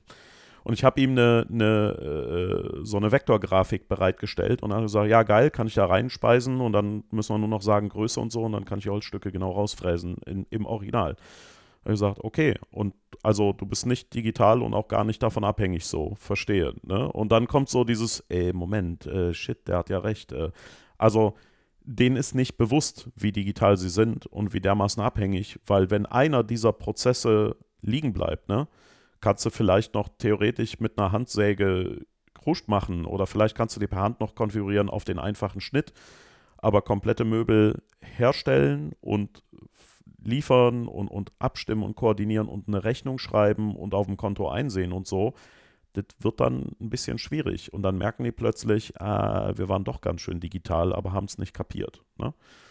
Also, das ist ein Trugschluss. Ich, die, gehen ja nicht mit einem Quittungsblock hin und schreiben dir eine Quittung für ne, Elektriker, die dein Haus irgendwie aktualisieren oder, oder Schreiner oder wer auch immer. Äh, das äh, gibt es nicht mehr so. Oder kaum noch. Ja. Ja, du, war, war auch mehr als lustige Anekdote gemeint. Wir sehen ja in unseren Incident-Response-Situationen auch immer, dass ganz oft die Produktion weiterläuft, aber irgendwann sich einfach die produzierten Waren stapeln, weil sie nicht mehr ausgeliefert werden können, weil keine Rechnung mehr geschrieben werden können und so weiter. Und man dann nach sechs Tagen trotzdem Produktionsstopp hat, weil man halt einfach nichts mehr rausbekommt. Ähm, ich glaube, das war dem Geschäftsführer auch bewusst. Wir, wir, wir witzeln manchmal rum. Wir haben auch schon mal gesagt, Data Exfiltration in Deutschland ist gar nicht so das große Thema. Dafür haben wir einfach nicht den Upload-Speed. ähm, genau. also, wir haben ja nicht ja. nur Funklöcher in Deutschland, wir haben ja auch funkfreie Areale, aber das erwähnt Ge kaum genau, jemand. Ja. Nee, aber das andere Phänomen ist ja auch dieses, ich kann keine Rechnung mehr raushauen, sehe aber auch nicht, wer nicht bezahlt und äh, dann sagt die Bank halt so, ey Junge, dein Kreditrahmen ist jetzt erschöpft, dann halt nicht mehr und die gehen halt deswegen kaputt. Äh, also bei meinem Arbeitgeber sehen wir das manchmal auch. Ne? Ähm, Frage ist wahrscheinlich ein bisschen, bisschen komisch. Ähm, Kritis-Unternehmen oder generell Kritis-Betreiberinnen und das Thema Cloud oder das Thema SaaS, also Software as a Service. Ähm, bei uns ja so, wir, sind, wir arbeiten ja beide beim, beim selben Security-Hersteller und wir machen natürlich gerade so im Mittelstand zum Beispiel machen wir unglaublich viel mit SaaS, weil die halt keine Lust mehr haben, verständlicherweise das On-Prem selbst zu betreiben und die Datenbanken und Backups und ne, die ganzen Geschichten. Das heißt, die nutzen halt natürlich sehr gerne eigentlich den Vorteil, wenn, wenn wir als Hersteller das als Cloud-Dienst ähm, zur Verfügung stellen. Ist das überhaupt ein Thema bei so Kritis-Unternehmen oder ist das generell vom Tisch sowas? Also erstmal sind ja Cloud-Provider selber Kritis, wenn sie in Deutschland eine Cloud betreiben mit gewissen Mindestanforderungen, weil der Sektor IT und TK, also äh, Informationstechnologie und Telekommunikation, eben auch Cloud-Betrieb berücksichtigt als kritische Infrastruktur ähm, wenn es eben diese Größe hat. Und ähm, insofern ist Cloud-Infrastruktur selber ja schon kritisch, ähm, aber auch Kritis-Betreiberinnen ähm, dürfen ja grundsätzlich jede Technologie nutzen. Das ist ja, ist es ja nirgendwo ein Verbot dahinter. Ich muss es ja in Anführungsstrichen nur nach Stand der Technik angemessen schützen und umsetzen. Es gibt auch ähm, durchaus äh, eine relevante Anzahl Kritis-Providerinnen, die Cloud einsetzen, grundsätzlich im Unternehmen, aber auch in, der, in dem kritischen Infrastrukturteil. Es ist ja immer ein Unterschied, was ist das Unternehmen und was ist die Anlage für den Betrieb der kritischen Infrastruktur. Das sind ja zwei Paar Schuhe. Aber das gibt es auch und ähm, die müssen dann natürlich auch zeigen, dass sie diesen Betrieb genauso sicher realisieren wie eben den On-Prem-Betrieb. Und wenn ich halt On-Prem einen Haufen Grütze betreibe, das ist genauso wie wenn ich in der Cloud eine Haufen Grütze betreibe. Wenn ich aber on-prem top betriebene Komponenten habe, kann ich das genauso top im, im Cloud-Betrieb. Ähm, dann ist das kein Widerspruch. Also äh, als und ich sag mal grundsätzlich als, als Auditor, Prüfer oder jemand, der eine Nachweiserbringung vornimmt, ne, solltest du eigentlich immer die Meinung vertreten, du bist da, um neutral den Soll-Ist-Abgleich zu machen. Sollzustand laut den Vorgaben oder Normen, Standards, Zertifizierungen, whatever, und Ist-Zustand, der einfach da ist. Und dann guckst du dir halt an und sagst, ist das Open Source, ist das proprietär, ist das Cloud, nicht Cloud, ist das spooky oder okay? Und die relevante Frage ist einfach nur, ist es spooky oder okay? Die anderen Fragen sind vielleicht persönliche Meinungen oder Interessen, aber es geht ja nicht darum, dass du deine persönliche Meinung da einbringst, sondern neutral eine Überprüfung des Soll-Ist-Abgleich machst. Das heißt, ein, ein guter und kompetenter Prüfer und eine gute kompetente Prüferin hinterfragt nicht, was die da nutzen, sondern hinterfragt die Sicherheitsumsetzung und nichts anderes. Und deswegen bin ich, gehe ich da völlig leidenschaftslos in einer Prüfung dran und sage, okay, was habt ihr an Infrastruktur? Was davon ist kritische Infrastruktur? Und dann gucke ich mir den Geltungsbereich mal an und haue euch gleich mal um die Ohren, wenn ihr wesentliche Teile davon vergessen habt. Wenn nicht, naja, warte ich mal auf den nächsten Schritt. Äh, muss ja nicht gleich loben am Anfang.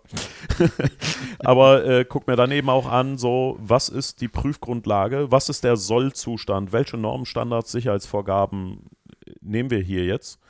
Und dann nehme ich Stichproben und sage, okay, lass uns mal gucken, was ihr hier gemacht habt und wie ihr das gemacht habt und habt ihr die Kompetenz, habt ihr das wirklich sauber als Prozess gelebt, habt ihr verstanden, dass Sicherheit ein Prozess und kein Tool ist, das ihr kauft und kein Zustand, den ihr erreicht, lebt ihr das? Und dann müssen sie mir das erklären können. Und manchmal kommen dann so, kann ich auch gerne eine Anekdote mal erzählen, total krasse Dinge, wo du aus dem Gefühl sagen würdest, what? Aber eigentlich macht Sinn. Gehen Wasserwerk, also ne, Wasserwerk erlebt, wo wo die dann sagt, ja, hier, das ist äh, das System und die Komponente und so steht seit 1900 tralala und läuft halt irgendwie noch 12 Jahre. Dann guckst du dir das an, sagst, hm, okay, Hersteller angeguckt, okay, den, den gibt es ja schon lange nicht mehr. Und so, ja, genau. Okay, wie, wie betreibt ihr das denn dann so physisch und das bisschen IT, was ihr da drumherum habt? Haben wir gesagt, ja, wir, also wir gucken halt, dass wir die Baugruppen im, im Ersatzteillager da haben und dann weiter betreiben, wenn Störung ist, austauschen, weiter betreiben und so. Weil wenn wir das jetzt komplett erneuern, müssen wir halt alles abschalten. Wasserproduktion geht nicht mehr, also Frischwassergewinnung. Dann brauchen wir zwei, drei Wochen. Dann muss nochmal die ganze Rohrleitungsspülung für Bakterien und, und Viren und so wegoptimieren. Das dauert dann auch nochmal. Ja, so in, in einem Monat, anderthalb sind wir dann wieder in Produktion. Können wir halt nicht so machen. Also insofern gucken wir halt, dass wir das hier, naja, so wie es geht, weiter betreiben. Und sagst du, was für Baugruppen Ersatzteile, ne? Und dann sagen ja, wir haben hier so ein Ersatzteillager. Ja, gucken wir uns mal an, ne? Und dann haben die da wirklich so von den Komponenten ein paar stehen gehabt und so ein paar waren so angeflext und so. Ich gesagt, was ist das? Naja, wir haben halt den Teil gebraucht, haben den da rausgeflext, da reingebaut und äh, läuft halt wieder, ne? Ja, ich sage, und woher kriegt ihr die dann? Äh, so, die sehen ja alle gebraucht aus, ist ja nicht neu und den Hersteller gibt es ja nicht. Äh, gucken auf Ebay. Hm, eBay ja. was? Kleinanzeigen? ja, Ebay Kleinanzeigen. Wir haben halt so einmal im Monat suchen wir da durch und, und klicken uns halt, was man da so kriegt. So, ja, und wenn ihr halt nichts kriegt oder das langsam Mangel wird, ja, dann gucken wir alle zwei Wochen oder wöchentlich. Ich sage, und seit wann macht ihr das? Oh, das geht schon eine ganze Weile so, aber funktioniert zuverlässig. Also du siehst ja, Lager ist voll, ne? Und ähm, aus dem ersten Gefühl wird man ja sagen, what? Nein? Ne? Aber wenn du wieder dich besinnst auf, was waren die Intentionen vom Gesetz? Ja, Vermeiden von Störungen und Ausfällen, ist ja genau die richtige Vorgehensweise zu sagen, wir müssen nicht jetzt mal eben sechs Wochen Outage produzieren oder zwei Monate oder so, sondern die betreiben seit Monaten und Jahren das Ganze mit dieser Vorgehensweise seriös, sauber und, und einfach permanent weiter so. Also die haben die Intention dahinter verstanden. Genau so haben sie dann auch die paar IT-Komponenten versucht mit kompensierenden Maßnahmen so drumherum zu schützen und zu sagen, oh, alles abgeschottet und so. Also als ich sag mal, persönlich habe ich da, ey, was, ne? Aber als, als Prüfer, hm. also ich kann nur sagen, ja, die haben verstanden, was sie tun sollen. Und das finde ich gut. Und das fanden auch BSI und die Aufsichtsbehörde gut und haben gesagt, äh, genau so bitte. Ne? Wird es dann entsprechend so weitergemeldet tatsächlich? Also ist das dann Teil des, des Prüfberichts oder? Im Prüfbericht werden solche Dinge äh, durchaus dokumentiert, als Finding ja nicht, also in der, in der äh, Mängelliste nicht. Und normalerweise schickt man, das ist jetzt wieder Detail, nur die Mängelliste an, ans BSI und die können auf Verlangen den Prüfbericht nachziehen, was sie halt ab und an machen. Aber ähm, auch in der Auditorendokumentation müssen die Auditoren äh, oder Prüferinnen ähm, sozusagen nachvollziehbar dokumentieren, was sie wie geprüft haben und was die Ergebnisse sind. Also selbst wenn es nicht in den Prüfbericht einfließt, steht es mindestens in der Auditoren-Prüferinnen-Dokumentation und die kann im Zweifelsfalle auch angefragt werden, äh, sodass man halt nachweisen muss, was habe ich eigentlich geprüft, warum bin ich zu diesem Schluss gekommen und jemand, der sich die Auditorendokumentation anguckt, müsste eigentlich zum selben Schluss kommen. Also insofern musst du als Prüferin für egal welchen Sicherheitsstandard oder welche Prüfmechanismen eigentlich immer so arbeiten. Eigentlich, weil wir wissen ja, es gibt auch andere Prüferinnen. Ja. Wie viele gibt es da eigentlich, Prüferinnen und Prüfer bei euch? Im, insgesamt für kritische Infrastrukturen, dürf, also ich habe selber zwei große Prüfgesellschaften sozusagen einmal komplett durchgeschleust, weil ich ja einer der ersten Prüferausbilder war, weil ich mal an diesem Workshop mitgemacht hatte.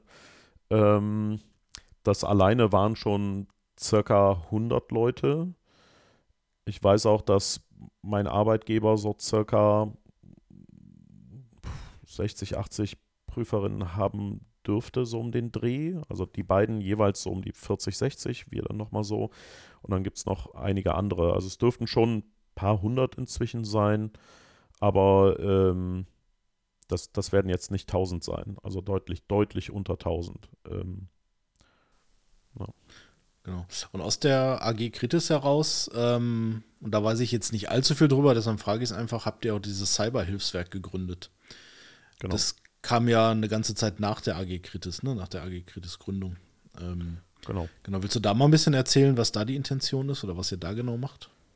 Na gerne. Also die erstmal die AG Kritis selbst, äh, wer, wer wir so sind. Ähm, wir haben uns halt als, ich sag mal, Interessensvertretung zusammengetan. Und zwar wichtig, dass wir wirklich vollständig unabhängig sind von Staat oder Wirtschaft und äh, deswegen sind wir auch kein eingetragener Verein, Verband oder whatever, sondern wirklich nur eine Interessensgemeinschaft von plus minus 42 Leuten. Ähm, äh, wir sind irgendwie beschäftigt, innerhalb dieser kritischen Infrastrukturen durch Planung, Bau, Betrieb, Beratung, Prüfung, whatever ähm, und eben in all diesen äh, Sektoren. Und unser Ziel war immer oder ist als AG Kritis äh, ähm, wirklich als Primärziel einzig und allein Versorgungssicherheit der Bevölkerung zu erhöhen. So. Und wir haben das eben gemacht, äh, weil wir eben sicherstellen wollten, keine Sponsoren zu haben und keine Unternehmungen oder so, die dann Interesse reingrätschen könnten, weil wir eben sagen, unser Engagement treibt sich ausschließlich durch die Motivation, diese Unabhängigkeit zu haben und eine nachhaltige Verbesserung der IT-Sicherheit kooperativ mit allen Beteiligten herzustellen.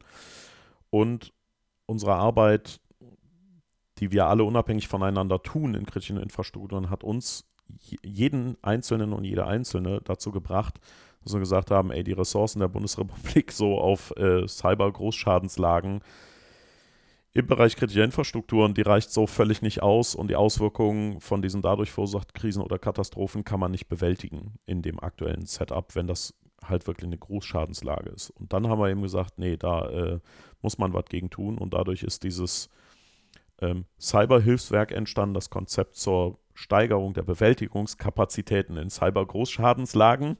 Ja, so klingt das dann schön im Beamtendeutsch, damit die das auch mhm. verstehen. Warum heißt es nicht Cyberware, muss ich jetzt nochmal gleich fragen. Äh, Cyberware gab es als Begriff schon, damals schon, ja, vom genau. BSI, glaube ich. Äh, das war eine Cyberware. Tatsächlich war es ja auch so, als wir angefangen haben, dieses Konzept zu entwickeln, haben wir auch äh, äh BSI und äh, BBK zu Workshops eingeladen und den CCC, den Chaos Computer Club, und haben gesagt, setzen uns mal an den Tisch und diskutieren mal so ein Konzept. Wir haben erste Gedankengänge, aber wir würden das gerne mit euch challengen. Dann waren noch äh, von allen drei Beteiligten Delegierte sozusagen da. Ähm, das BBK hat super geilen Input gegeben, der war mega, wo wir gesagt haben, okay, aus Bevölkerungsschutzsicht, äh, und die haben ja auch zwei Referate für kritische Infrastrukturen, die haben ja auch ein bisschen anderen Fokus, nicht nur die IT, äh, sondern der Bevölkerungsschutz ist ja primärer Fokus. Und dann haben wir gesagt, okay, nehmen wir alles mit, geil.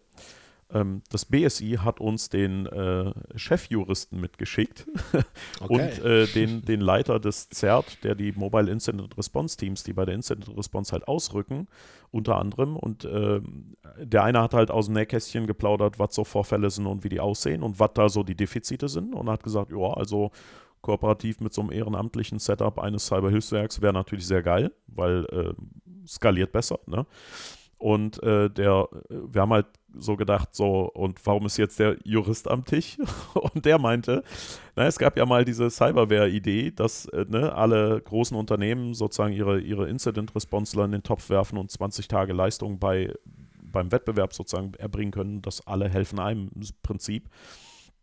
Wir haben aber ja gelernt, dass das nicht ging, weil die alle Vorbehalte hatten oder Probleme. Und ich habe hier so den, die Fehleranalyse und alle Problemstellungen aufgeschrieben und mitgebracht, damit ihr nicht densel dieselben Fehler begeht, dass ihr aus unseren Fehlern lernt.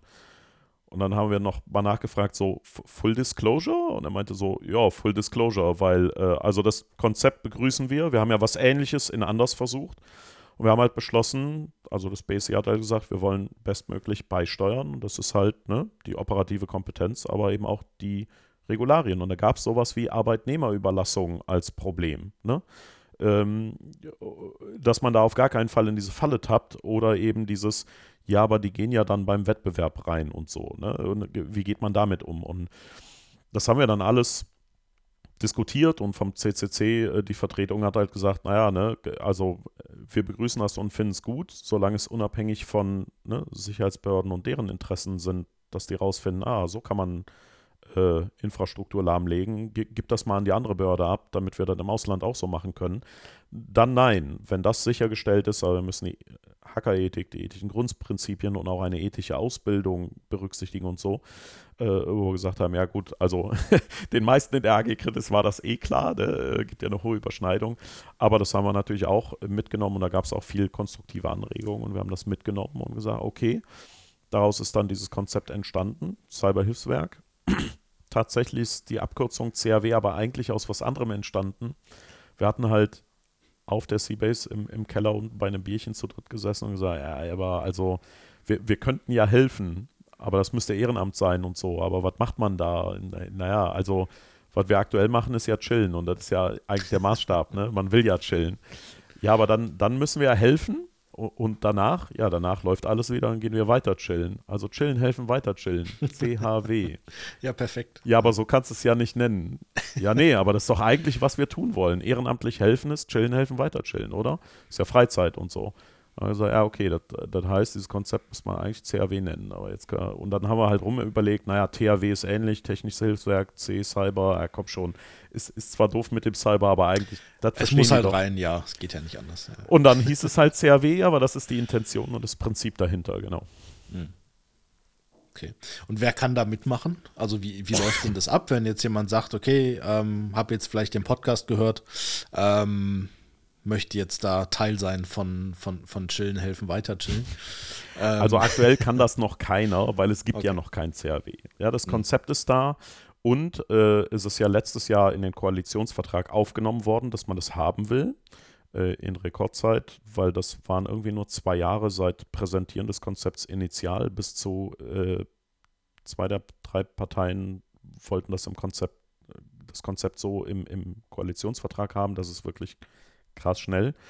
Und äh, dieses Jahr hat das THW ähm, ein Budget bereitgestellt bekommen für eine Machbarkeitsstudie und hat eben äh, Kontakt zur AG Kritis aufgenommen und gesagt, hier, wir müssen uns damit befassen und um, das umsetzen. Wir haben das Konzept durchgearbeitet auf allen Ebenen und hätten jetzt Fragestellungen, weil man es natürlich so, so oder so umsetzen könnte. Und wir haben gedacht, wir fragen einfach mal bei den Erstellern, weil ihr am ehesten bewerten könnt, was ihr da, euch dabei gedacht habt und ob das der Konsens ist mit dem, wie wir uns vorstellen, wie ein THW-Einsatz aussieht. Weil da gibt es ja auch äh, sogenannte Stans, äh, diese standardisierten Ablaufverfahren und so.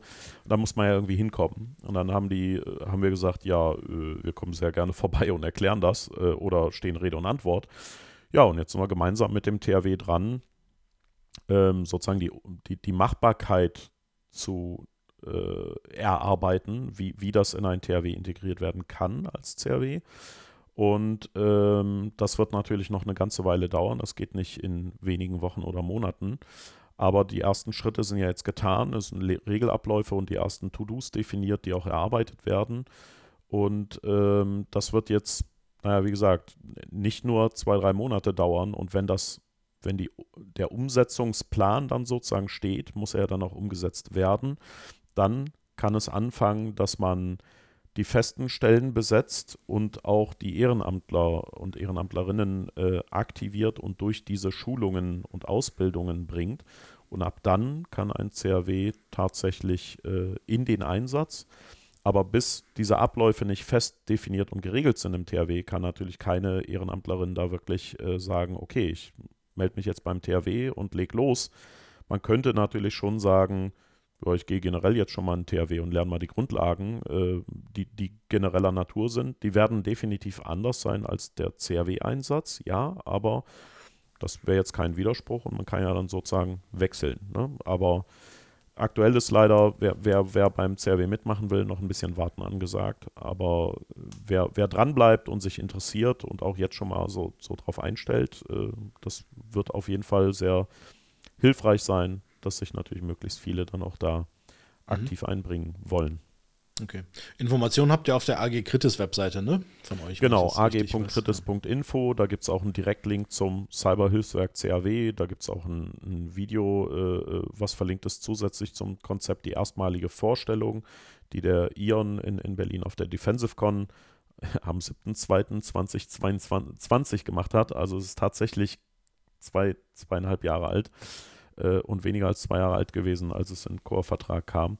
Aber ähm, alle weiteren Infos findet man da auch äh, zu verschiedenen anderen Vorträgen, Podcasts, Beiträgen und so weiter. Und wir sind im Moment dabei, das Konzept zu aktualisieren und zu überarbeiten, weil wir natürlich von den Ministerien, vom THW und so auch nochmal durch die Diskussion und Austausche Feedback bekommen haben, wo wir gesagt haben, hm, das müsste man eigentlich nochmal rein integrieren als Vorlage für die Machbarkeitsstudie und da sind wir gerade dran, das zu machen. Wird also hoffentlich bald TM äh, ein Update geben. Ist halt ehrenamtliche Zeit, muss man mal gucken, wann wir die Zeit finden. Aber wir machen lieber gut und gründlich als äh, schnell und hingefuscht. So. Sehr gut, cool. Ähm, genau, dann habe ich hier noch eine Frage, die habe ich eben so ein bisschen überspringen, äh, übersprungen. Die war ähm, einem Kollegen aber sehr wichtig, deshalb muss ich sie jetzt dann trotzdem nochmal einbauen irgendwie, okay. auch wenn es ein bisschen zurückgeht zu dem anderen Thema. Ähm, und zwar kam die Frage ursprünglich aus diesem Thema Cloud-Dienstleistungen und sowas bei, bei, bei Kritis-Unternehmen. Ähm, da kam so die Frage auf, habt ihr festgestellt, dass das Kritis-Unternehmen bestimmte Features oder Technologien bei Produkten, Konzepten, was auch immer Richtung IT, äh, immer wieder anfragen, weil sie sagen, okay, wir hätten halt gerne die und die Technologie super gerne, die gibt es aber nicht, die steht uns nicht zur Verfügung. Und wenn wir die hätten, dann könnten wir das alles irgendwie ganz toll umsetzen. Gibt es da sowas oder ist das sehr weit gestreut? Also die AG Kritis hat sich ja zum Ziel gesetzt, ähm, Entscheiderinnen, Politikerinnen, die Ministerien und auch die Verbände sozusagen äh, politisch aktiv zu lobbyieren in die Versorgung und den Schutz der Bevölkerung, also positives Lobbying. Ähm, wenn Betreiberinnen ähm, Beratungs- und Technologiefragen stellen, dann sagen wir, naja, geh bitte auf den Markt, da gibt es so Wirtschaftsunternehmen, die kannst du dir klicken, äh, weil, also wir machen nicht konkrete Betreiberinnenberatung. Wir wollen ja auch nicht irgendwie ähm, eine konkrete Fragestellung diskutieren oder eben, äh, dass die dann sehen, oh, da kriegen wir umsonst irgendwie, was wir sonst kaufen müssten. Das ist ja nicht die Intention. Die Intention ist ja übergeordnet, die Gesetzgebung richtig zu machen, die Entscheidungsmaßstäbe für eine gesunde ähm, Verantwortung, dass die Kernfrage der Bevölkerung, die im Wesentlichen lautet, kommt morgen noch Strom und Wasser aus meiner Leitung, dass die immer mit Ja beantwortet werden kann. So auch aus dem Cyberaspekt, aber auch grundsätzlich. Und äh, ob dann eine Betreiberin sagt, ich hätte gern Technologie X oder Feature Y, das kommt manchmal vor. Aber da sagen wir dann, liebe Leute, seid nicht sauer. Also wir, wir sind halt ein kleiner Trupp, der als äh, Lobby Think Tank funktioniert, um diese Gesetzgebung sinnvoll zu gestalten, um grundsätzlich kritische Infrastrukturen sinnvoll zu gestalten, um auch die politischen und langfristigen Verantwortungen als Nation so umzusetzen, dass der Schutz der Bevölkerung auch gedacht wird. Und kritische Infrastrukturen kannst du immer nur langfristig denken.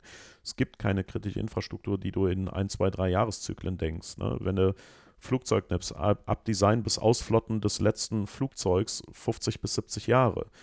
Ähm, die älteste Wasserpumpe, die ich in einem Pumpenwerk gesehen habe, 5x5x10 Meter, 70 Jahre auf dem Buckel, die läuft noch 70. Da wette ich einen Kasten Whisky drauf. So. Mhm. Die ist unkaputtbar. Hat, die, hat denn die Pumpe eine IP-Adresse? Das wäre jetzt meine Frage. Na, sie hat inzwischen Feldsensoren drumherum okay. gebaut ja. bekommen, damit du eben nicht jeden Monat den Field Service Techniker vor Ort schickst, sondern sagst, du kannst ähm, die Durchflussmenge bestimmen, du kannst äh, die Wasserverwirbelung äh, bestimmen oder verschiedene andere Sensoriken. Und das Ganze ist dann an so einen Router angeklemmt, der so einen GSM-Uplink hat und der geht dann in den Leitstand. Und dann hast du halt eine Teildigitalisierung dieser Komponente. Aber die Komponente selbst nicht. Damit sparst du dir aber den monatlichen Field Service Techniker, wenn du halt so 70 oder 100 äh, äh, Wasserpumpenhäuschen hast, große und kleine Pumpen ähm, und, und dann sagst, naja, hier musst du irgendwie äh, erst hin, wenn ein Parameter komisch aussieht und dann Wartungsintervall aktivieren, dann hast du erstens weniger Störungen und zweitens aber auch weniger teure Kosten und damit hältst du natürlich auch den Frischwasserpreis gering in der Produktion. Also insofern macht das auch durchaus Sinn, aber damit kommt eben Digitalisierung mit rein, aber du redest immer von langfristigen Komponenten. Ne? Wenn du so eine Fabrik da hinsetzt, die steht halt auch mal 50 Jahre oder mehr. Und äh, insofern, ähm, selbst, selbst bei Banken und Versicherungen, ne, wo man ja jetzt sagt, naja, die haben ja nur IT, ne? Äh, geh mal rein und frag mal, wie viele von denen noch äh, so Mainframes betreiben, die es eigentlich nicht mehr käuflich zu erwerben gibt. Haben die auch im Einsatz und sagen, ja, eine Testumgebung haben wir nicht, weil wir kriegen dieses System gar nicht mehr als Testgruppe gekauft und versuchen so eine Test-L-Part zu kreieren und damit irgendwie das möglichst gut zu simulieren. Oder gewisse Dinge können sie einfach historisch nicht. Aber es ist das Kernsystem und damit kannst du halt nicht sagen, ja, pff, schalt mal um oder stell mal kurz um, installier mal ein paar Linux-Hobel oder so. So funktioniert es auch nicht. Ne? Und insofern ähm, muss man da langfristig denken und langfristig diskutieren. Und äh, das ist das, was die AG Kritis versucht zu sagen. Was brauchen wir eigentlich in der Entscheidung, in der Gesetzgebung, in den politischen Vorgehensweisen zum Schutz der Versorgungsleistungen. Ähm, so wie bei den Pipelines, ne, da haben mich in mehreren Interviews dann Fernseh, Rundfunk und, und äh, äh, Pressejournalisten letzte Woche echt viel gefragt und meinten, ja, hier, was macht man denn dann dagegen? Aber ich sagte, ja, auf politischer Ebene zum Beispiel sich nicht abhängig von einem Land und von fossilen Energien. Könnte ja erneuerbare Energien denken, die halt dezentral auf allen Dächern und so, wenn man das fördert, dann, ne, also Resilienz, eine, eine Widerstandsfähigkeit bedeutet ja, Redundanzen zu haben und verschiedene Fallback-Mechanismen und äh, äh, eben solche Puffer oder eben keine Engpässe oder Single Point of Failure. Und dann äh, gab es tatsächlich bei manchen so, oh, das ist ja sinnvoll. Und dann dachte ich so, hm, das war jetzt nicht AG-kritisch spezifisches Fach-Know-how, ne? Ja. Äh, well, aber aber ja. fühlst, fühlst du dich dann oder ihr euch dann gehört davon, dass die dann sagen, ah ja, stimmt, und jetzt sollten wir mal doch anfangen mit Solar- und Windkraft? Oder ist es ist das wieder nur so eine kurze Erscheinung, die irgendwie jetzt eine Woche anhält, wo das aktuell ist, das Thema, und ist wieder vom Tisch? Oder also, habt nein, ihr da so einen ähm, Status, das kann ich mir jetzt vorstellen, dass die sagen, okay, das AG Kritis, auf die hören wir jetzt erstmal, da mach, wir setzen das jetzt mal um. Also Oder? primär reden wir ja nicht über erneuerbare Energie und Politik, Klar. sondern über ne, IT-Sicherheitsgesetz oder äh, Cyber Resilience Act, ähm, über ähm, wie kann man Unternehmen motivieren oder Wirtschaftsunternehmen, dass sie eben nicht nur Erlösergebnis optimiert, sondern im Sinne der Versorgung der Bevölkerung agieren. Ähm, da, da haben wir ja ganz andere Fragestellungen in der Regel. Aber wir werden eben sehr viel zu, ähm, von Politikerinnen zu äh, bilateralem Austausch eingeladen, also Hintergrundgespräche oder eins zu eins Gespräche, wo die einfach äh, Full Disclosure alles fragen dürfen und wir alles ausführlich beantworten ähm, und sie das in ihre Entscheidungsprozesse oder Gesetzgebung oder Diskussionen mitnehmen. Ähm, und wir immer sagen, wir kommunizieren unsere Position und erklären die fachlich auch, warum das wie ist. Ihr könnt das mitnehmen, verwerfen oder teiladressieren. Ihr braucht auch nicht erwähnen, ob wir das kommuniziert haben, von wo ihr das habt. Labels als euren eigenen Input ist uns Wumpe. Uns geht es wirklich um die, die Verfügbarkeit kritischer Infrastrukturen und den Schutz der Bevölkerung. So. Wie ihr das umsetzt, ist uns egal. Aber die Option, das Gespräch zu haben und unsere Position vertreten zu dürfen, das ist das, worum es uns geht. Und das machen wir wirklich mit Politikerinnen, mit ähm, verschiedenen Ministerien und, und äh, weiß ich nicht, Staatssekretären, Abteilungsleiterinnen, äh, äh Referatsleiterinnen oder im, im äh, Austausch mit den Büros von den Büromitarbeiterinnen und Büroleitern, mit den Verbänden, ähm, manchmal öffentlich, manchmal teilöffentlich. Ne? Ähm, ich war jetzt letztens Jahr beim Auswärtigen Amt, die haben uns als AG Kritis eingeladen, gesagt, hier alle europäischen auswärtigen Ämter sind da, die CIOs und CDOs. Und äh, die alle sitzen einmal im Jahr zusammen und diskutieren über Risiken und wie sie gemeinsam den Schutz, ne? wir sind ja in allen Ländern der Erde vertreten als Auswärtiges Amt, was macht man? Und erzählt uns doch mal was zu Cloud-Sicherheit und Cloud als kritische Infrastruktur und was seht ihr als AG Kritis als Bedrohung da? Und ähm, waren wir also sehr dankbar für, dass wir da überhaupt die Option haben, auf der Ebene reden zu dürfen und haben gesagt, ja klar, äh, könnte sein, dass wir ein bisschen anzünden und abfackeln, aber ähm, wir werden es euch erklären. Und dann haben die gesagt, jo, danke, weil in der Runde wollen wir wirklich offen alle Risiken verstehen. Ähm, das wurde halt nicht öffentlich übertragen, weil man halt in so einer Runde auch, naja, vertrauliche und komische Fragestellungen stellen möchte, die nicht unbedingt öffentlich sein sollen. Ansonsten kann man eben eine öffentliche Runde machen, aber dann ist der Mehrwert für eine solche Runde bedingt, weil sie eben die ganz komischen Fragen nicht stellen dürfen. So, oder nicht wollen oder können.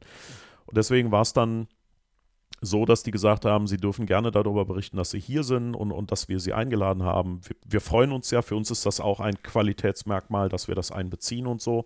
Aber über die Details der Agenda, außer ihrem Punkt und so, äh, oder eben die Inhalte, ähm, dann bitte äh, Diskretion bewahren.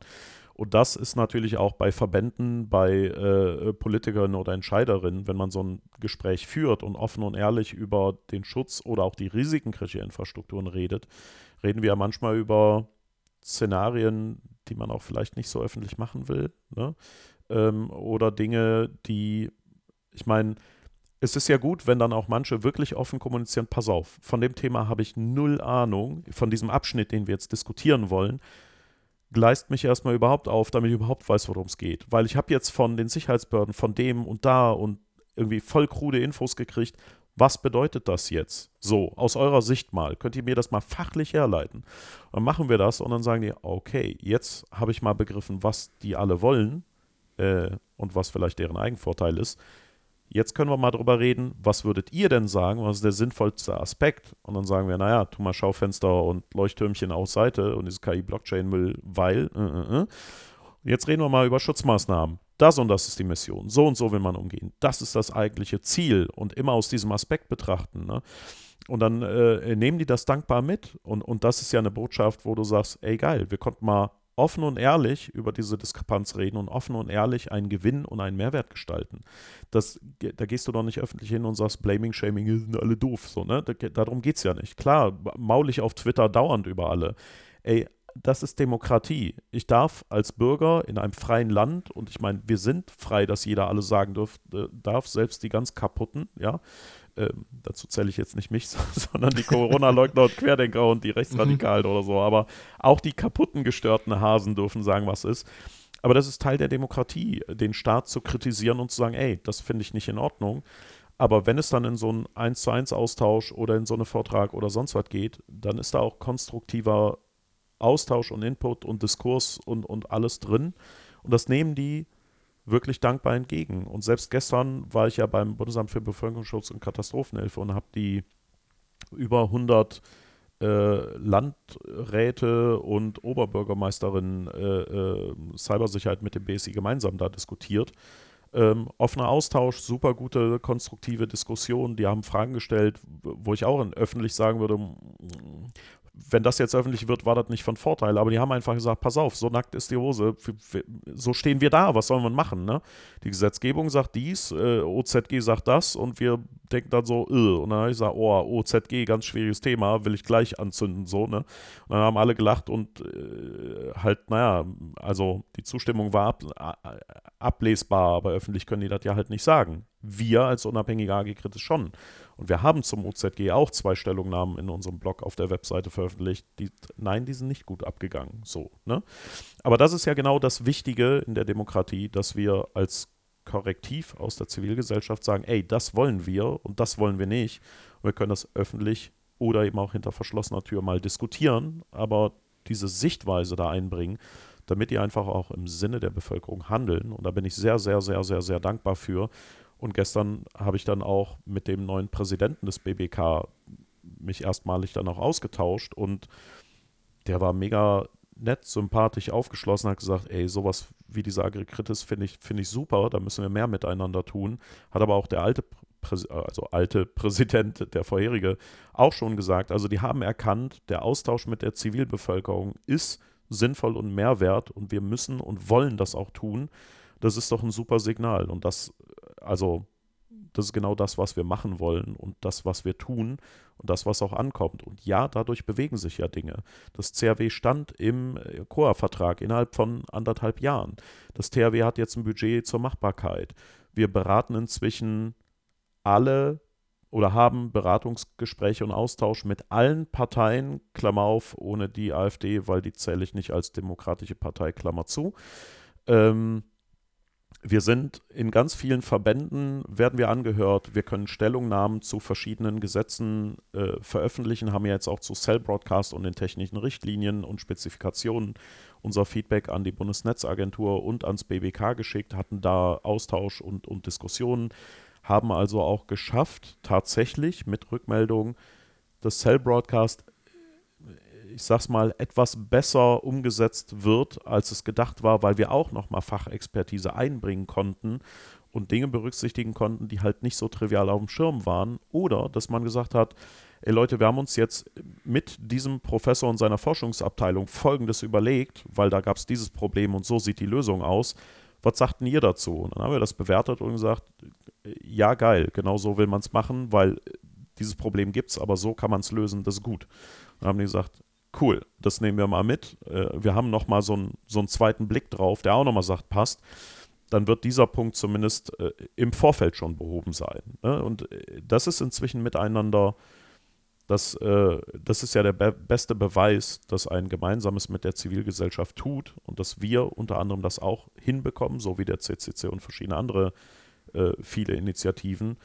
Und da muss die Reise doch eigentlich hingehen. Und das, das skaliert immer mehr. Das funktioniert wirklich. Also auf jeden Fall schön zu hören, dass es funktioniert und dass ihr gehört werdet. Ja, ähm, und dass es am Schluss auch in Gesetze, in technische ja, Richtlinien, das, in ja, die genau. Köpfe derjenigen, die das entscheiden, reingeht und natürlich mhm. auch mit die Entscheidungen und Gesetze tatsächlich beeinflusst.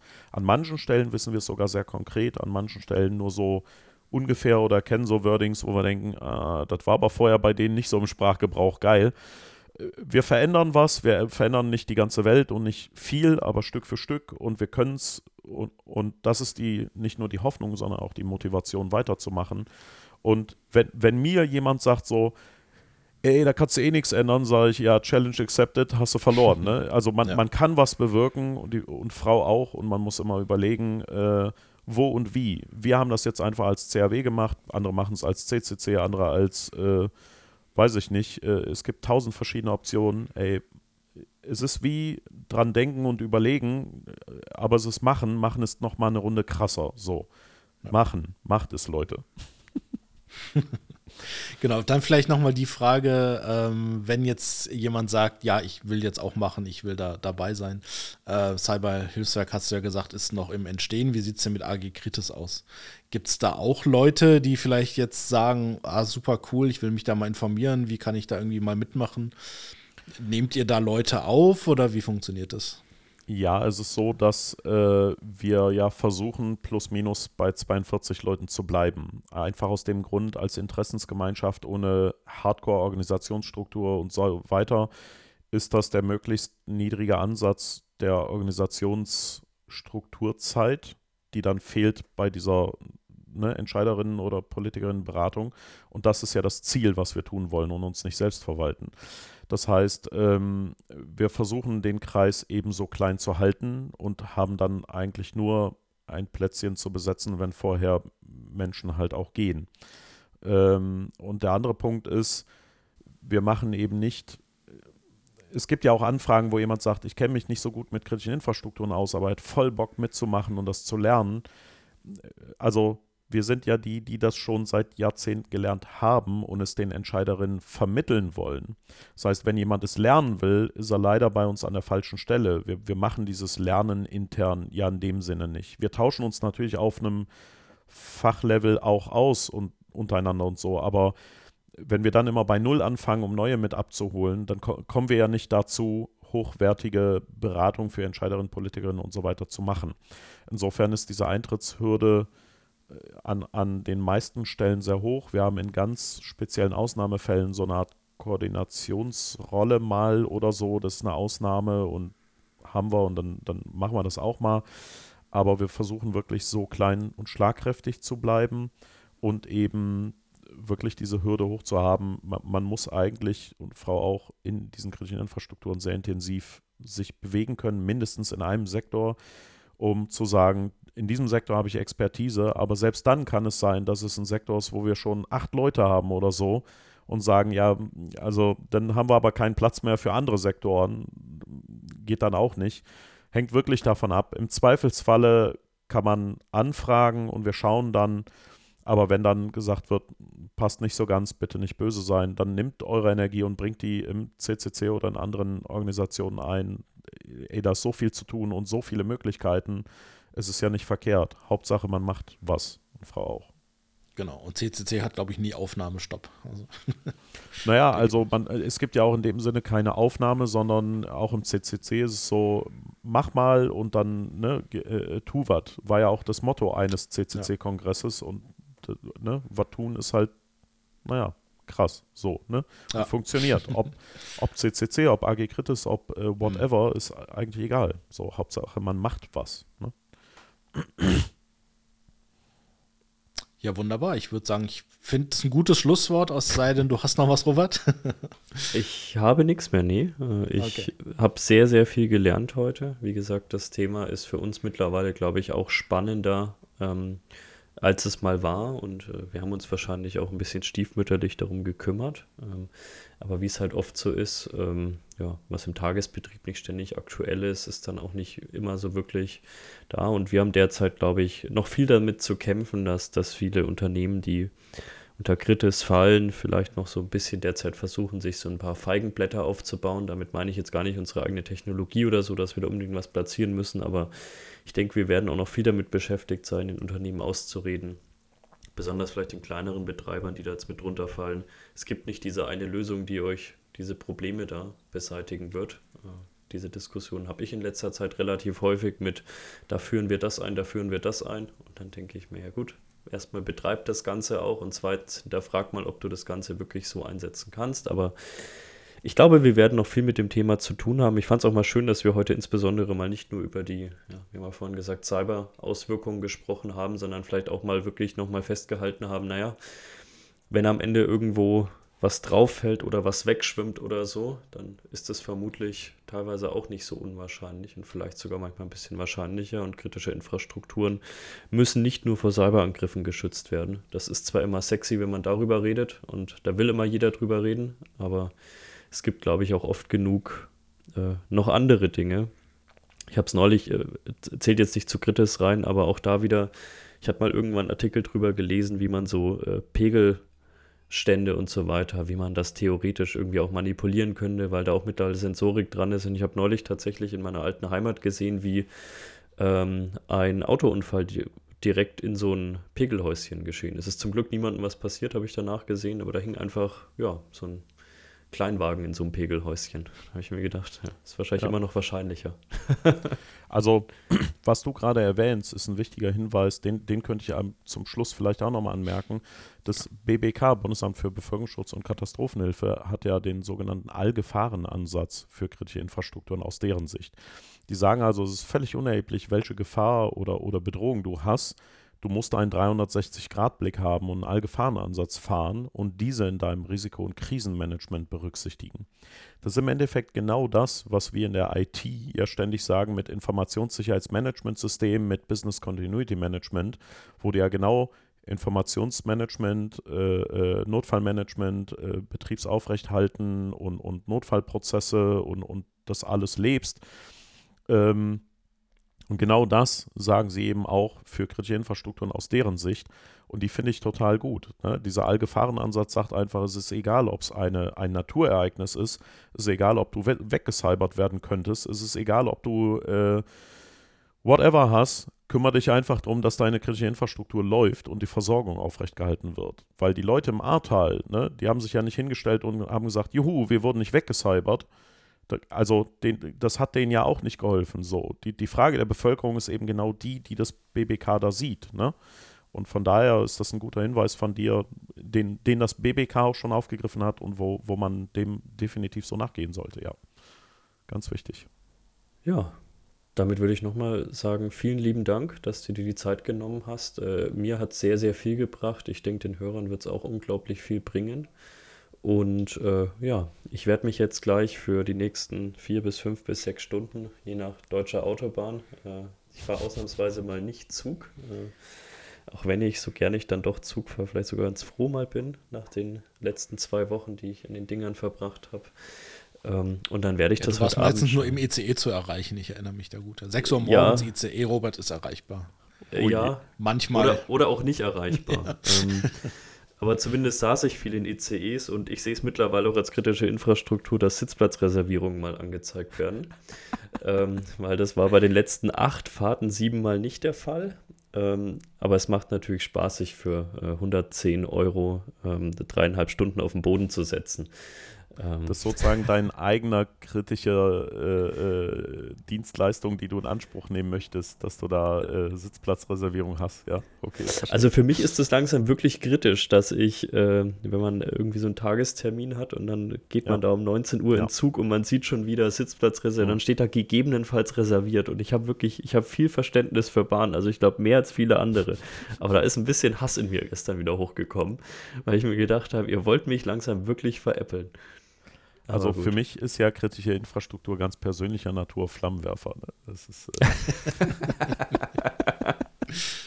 Sonst kann ich nicht alles anzünden und brandroten. Das ist schwierig. Aber okay, ähm, jedem das seine und im Insgesamten ja. der Bevölkerung die Versorgung mit den wesentlichen Dingen für das äh, Gemeinwohl, nicht wahr? Ja. Ähm, aber passt, sehr schön. Super, es hat eine Menge Spaß gemacht und äh, ja, nochmals vielen ja, Dank. Vielen Dank.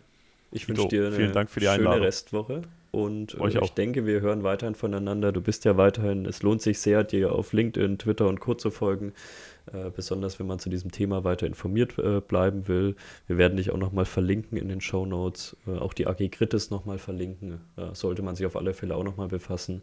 Ja. Und auch hier nochmal vielleicht ein letzter Satz von mir zum CCC. Ich ich zähle nicht als Kritiker vom CCC. Ich, ich bin manchmal einfach, ich habe eine andere Art und Weise, deswegen äh, habe ich mich da immer nicht zu 100% willkommen gefühlt. Das ist aber mehr mein Problem als das vom CCC. Trotzdem, ich halte es für unglaublich wichtig, was die da machen, äh, was sehr viele da machen. Deswegen kann ich auch nur immer sagen, engagiert euch da. Ähm, es lohnt sich wirklich und da fallen sehr, sehr viele tolle Dinge bei raus und sehr, sehr viele wichtige Dinge insbesondere bei raus, die äh, sonst in diesem Land vielleicht gar nicht so angegangen worden wären der, die AG Kritis ist ja quasi aus der Arbeitsgruppe Kritis des CCC entstanden. Ne? Also das gäbe es nicht ohne den CCC, muss man ganz klar sagen. Und der CCC hat halt, naja, das erste C steht für Chaos, das ist Programm, aber es ist eben auch ein extrem heterogenes Feld. Da findest du alles drin. Also insofern selbst Rechtsanwälte, äh, Leute vom LKA, Militär oder so, weil jeder, äh, jede kann da unabhängig von dem, was man ist und wie man ist, das, was man tut, ist die Fragestellung. Und von daher mag es manchmal komisch wirken und da sind auch komische Menschen. Ja, das ist auch eine komische Struktur, aber deswegen kann es eben so komische Dinge so geil umsetzen, weil es einfach alle Variationen darbietet und jeder und jede kann da ihr Plätzchen finden. Also äh, ja, definitiv. Und deswegen nochmal, wir alle sind komisch. Äh, wie gesagt, ich suche das Problem weniger bei den Organisationen und mehr bei mir. Ähm, aber von dem her nochmals vielen Dank. Äh, wie gesagt, es hat eine Menge Spaß gemacht und vielleicht bis zum nächsten Mal. Alles klar, Dankeschön. Bis zum nächsten Mal. Danke. Bis dahin. Ciao. Ciao.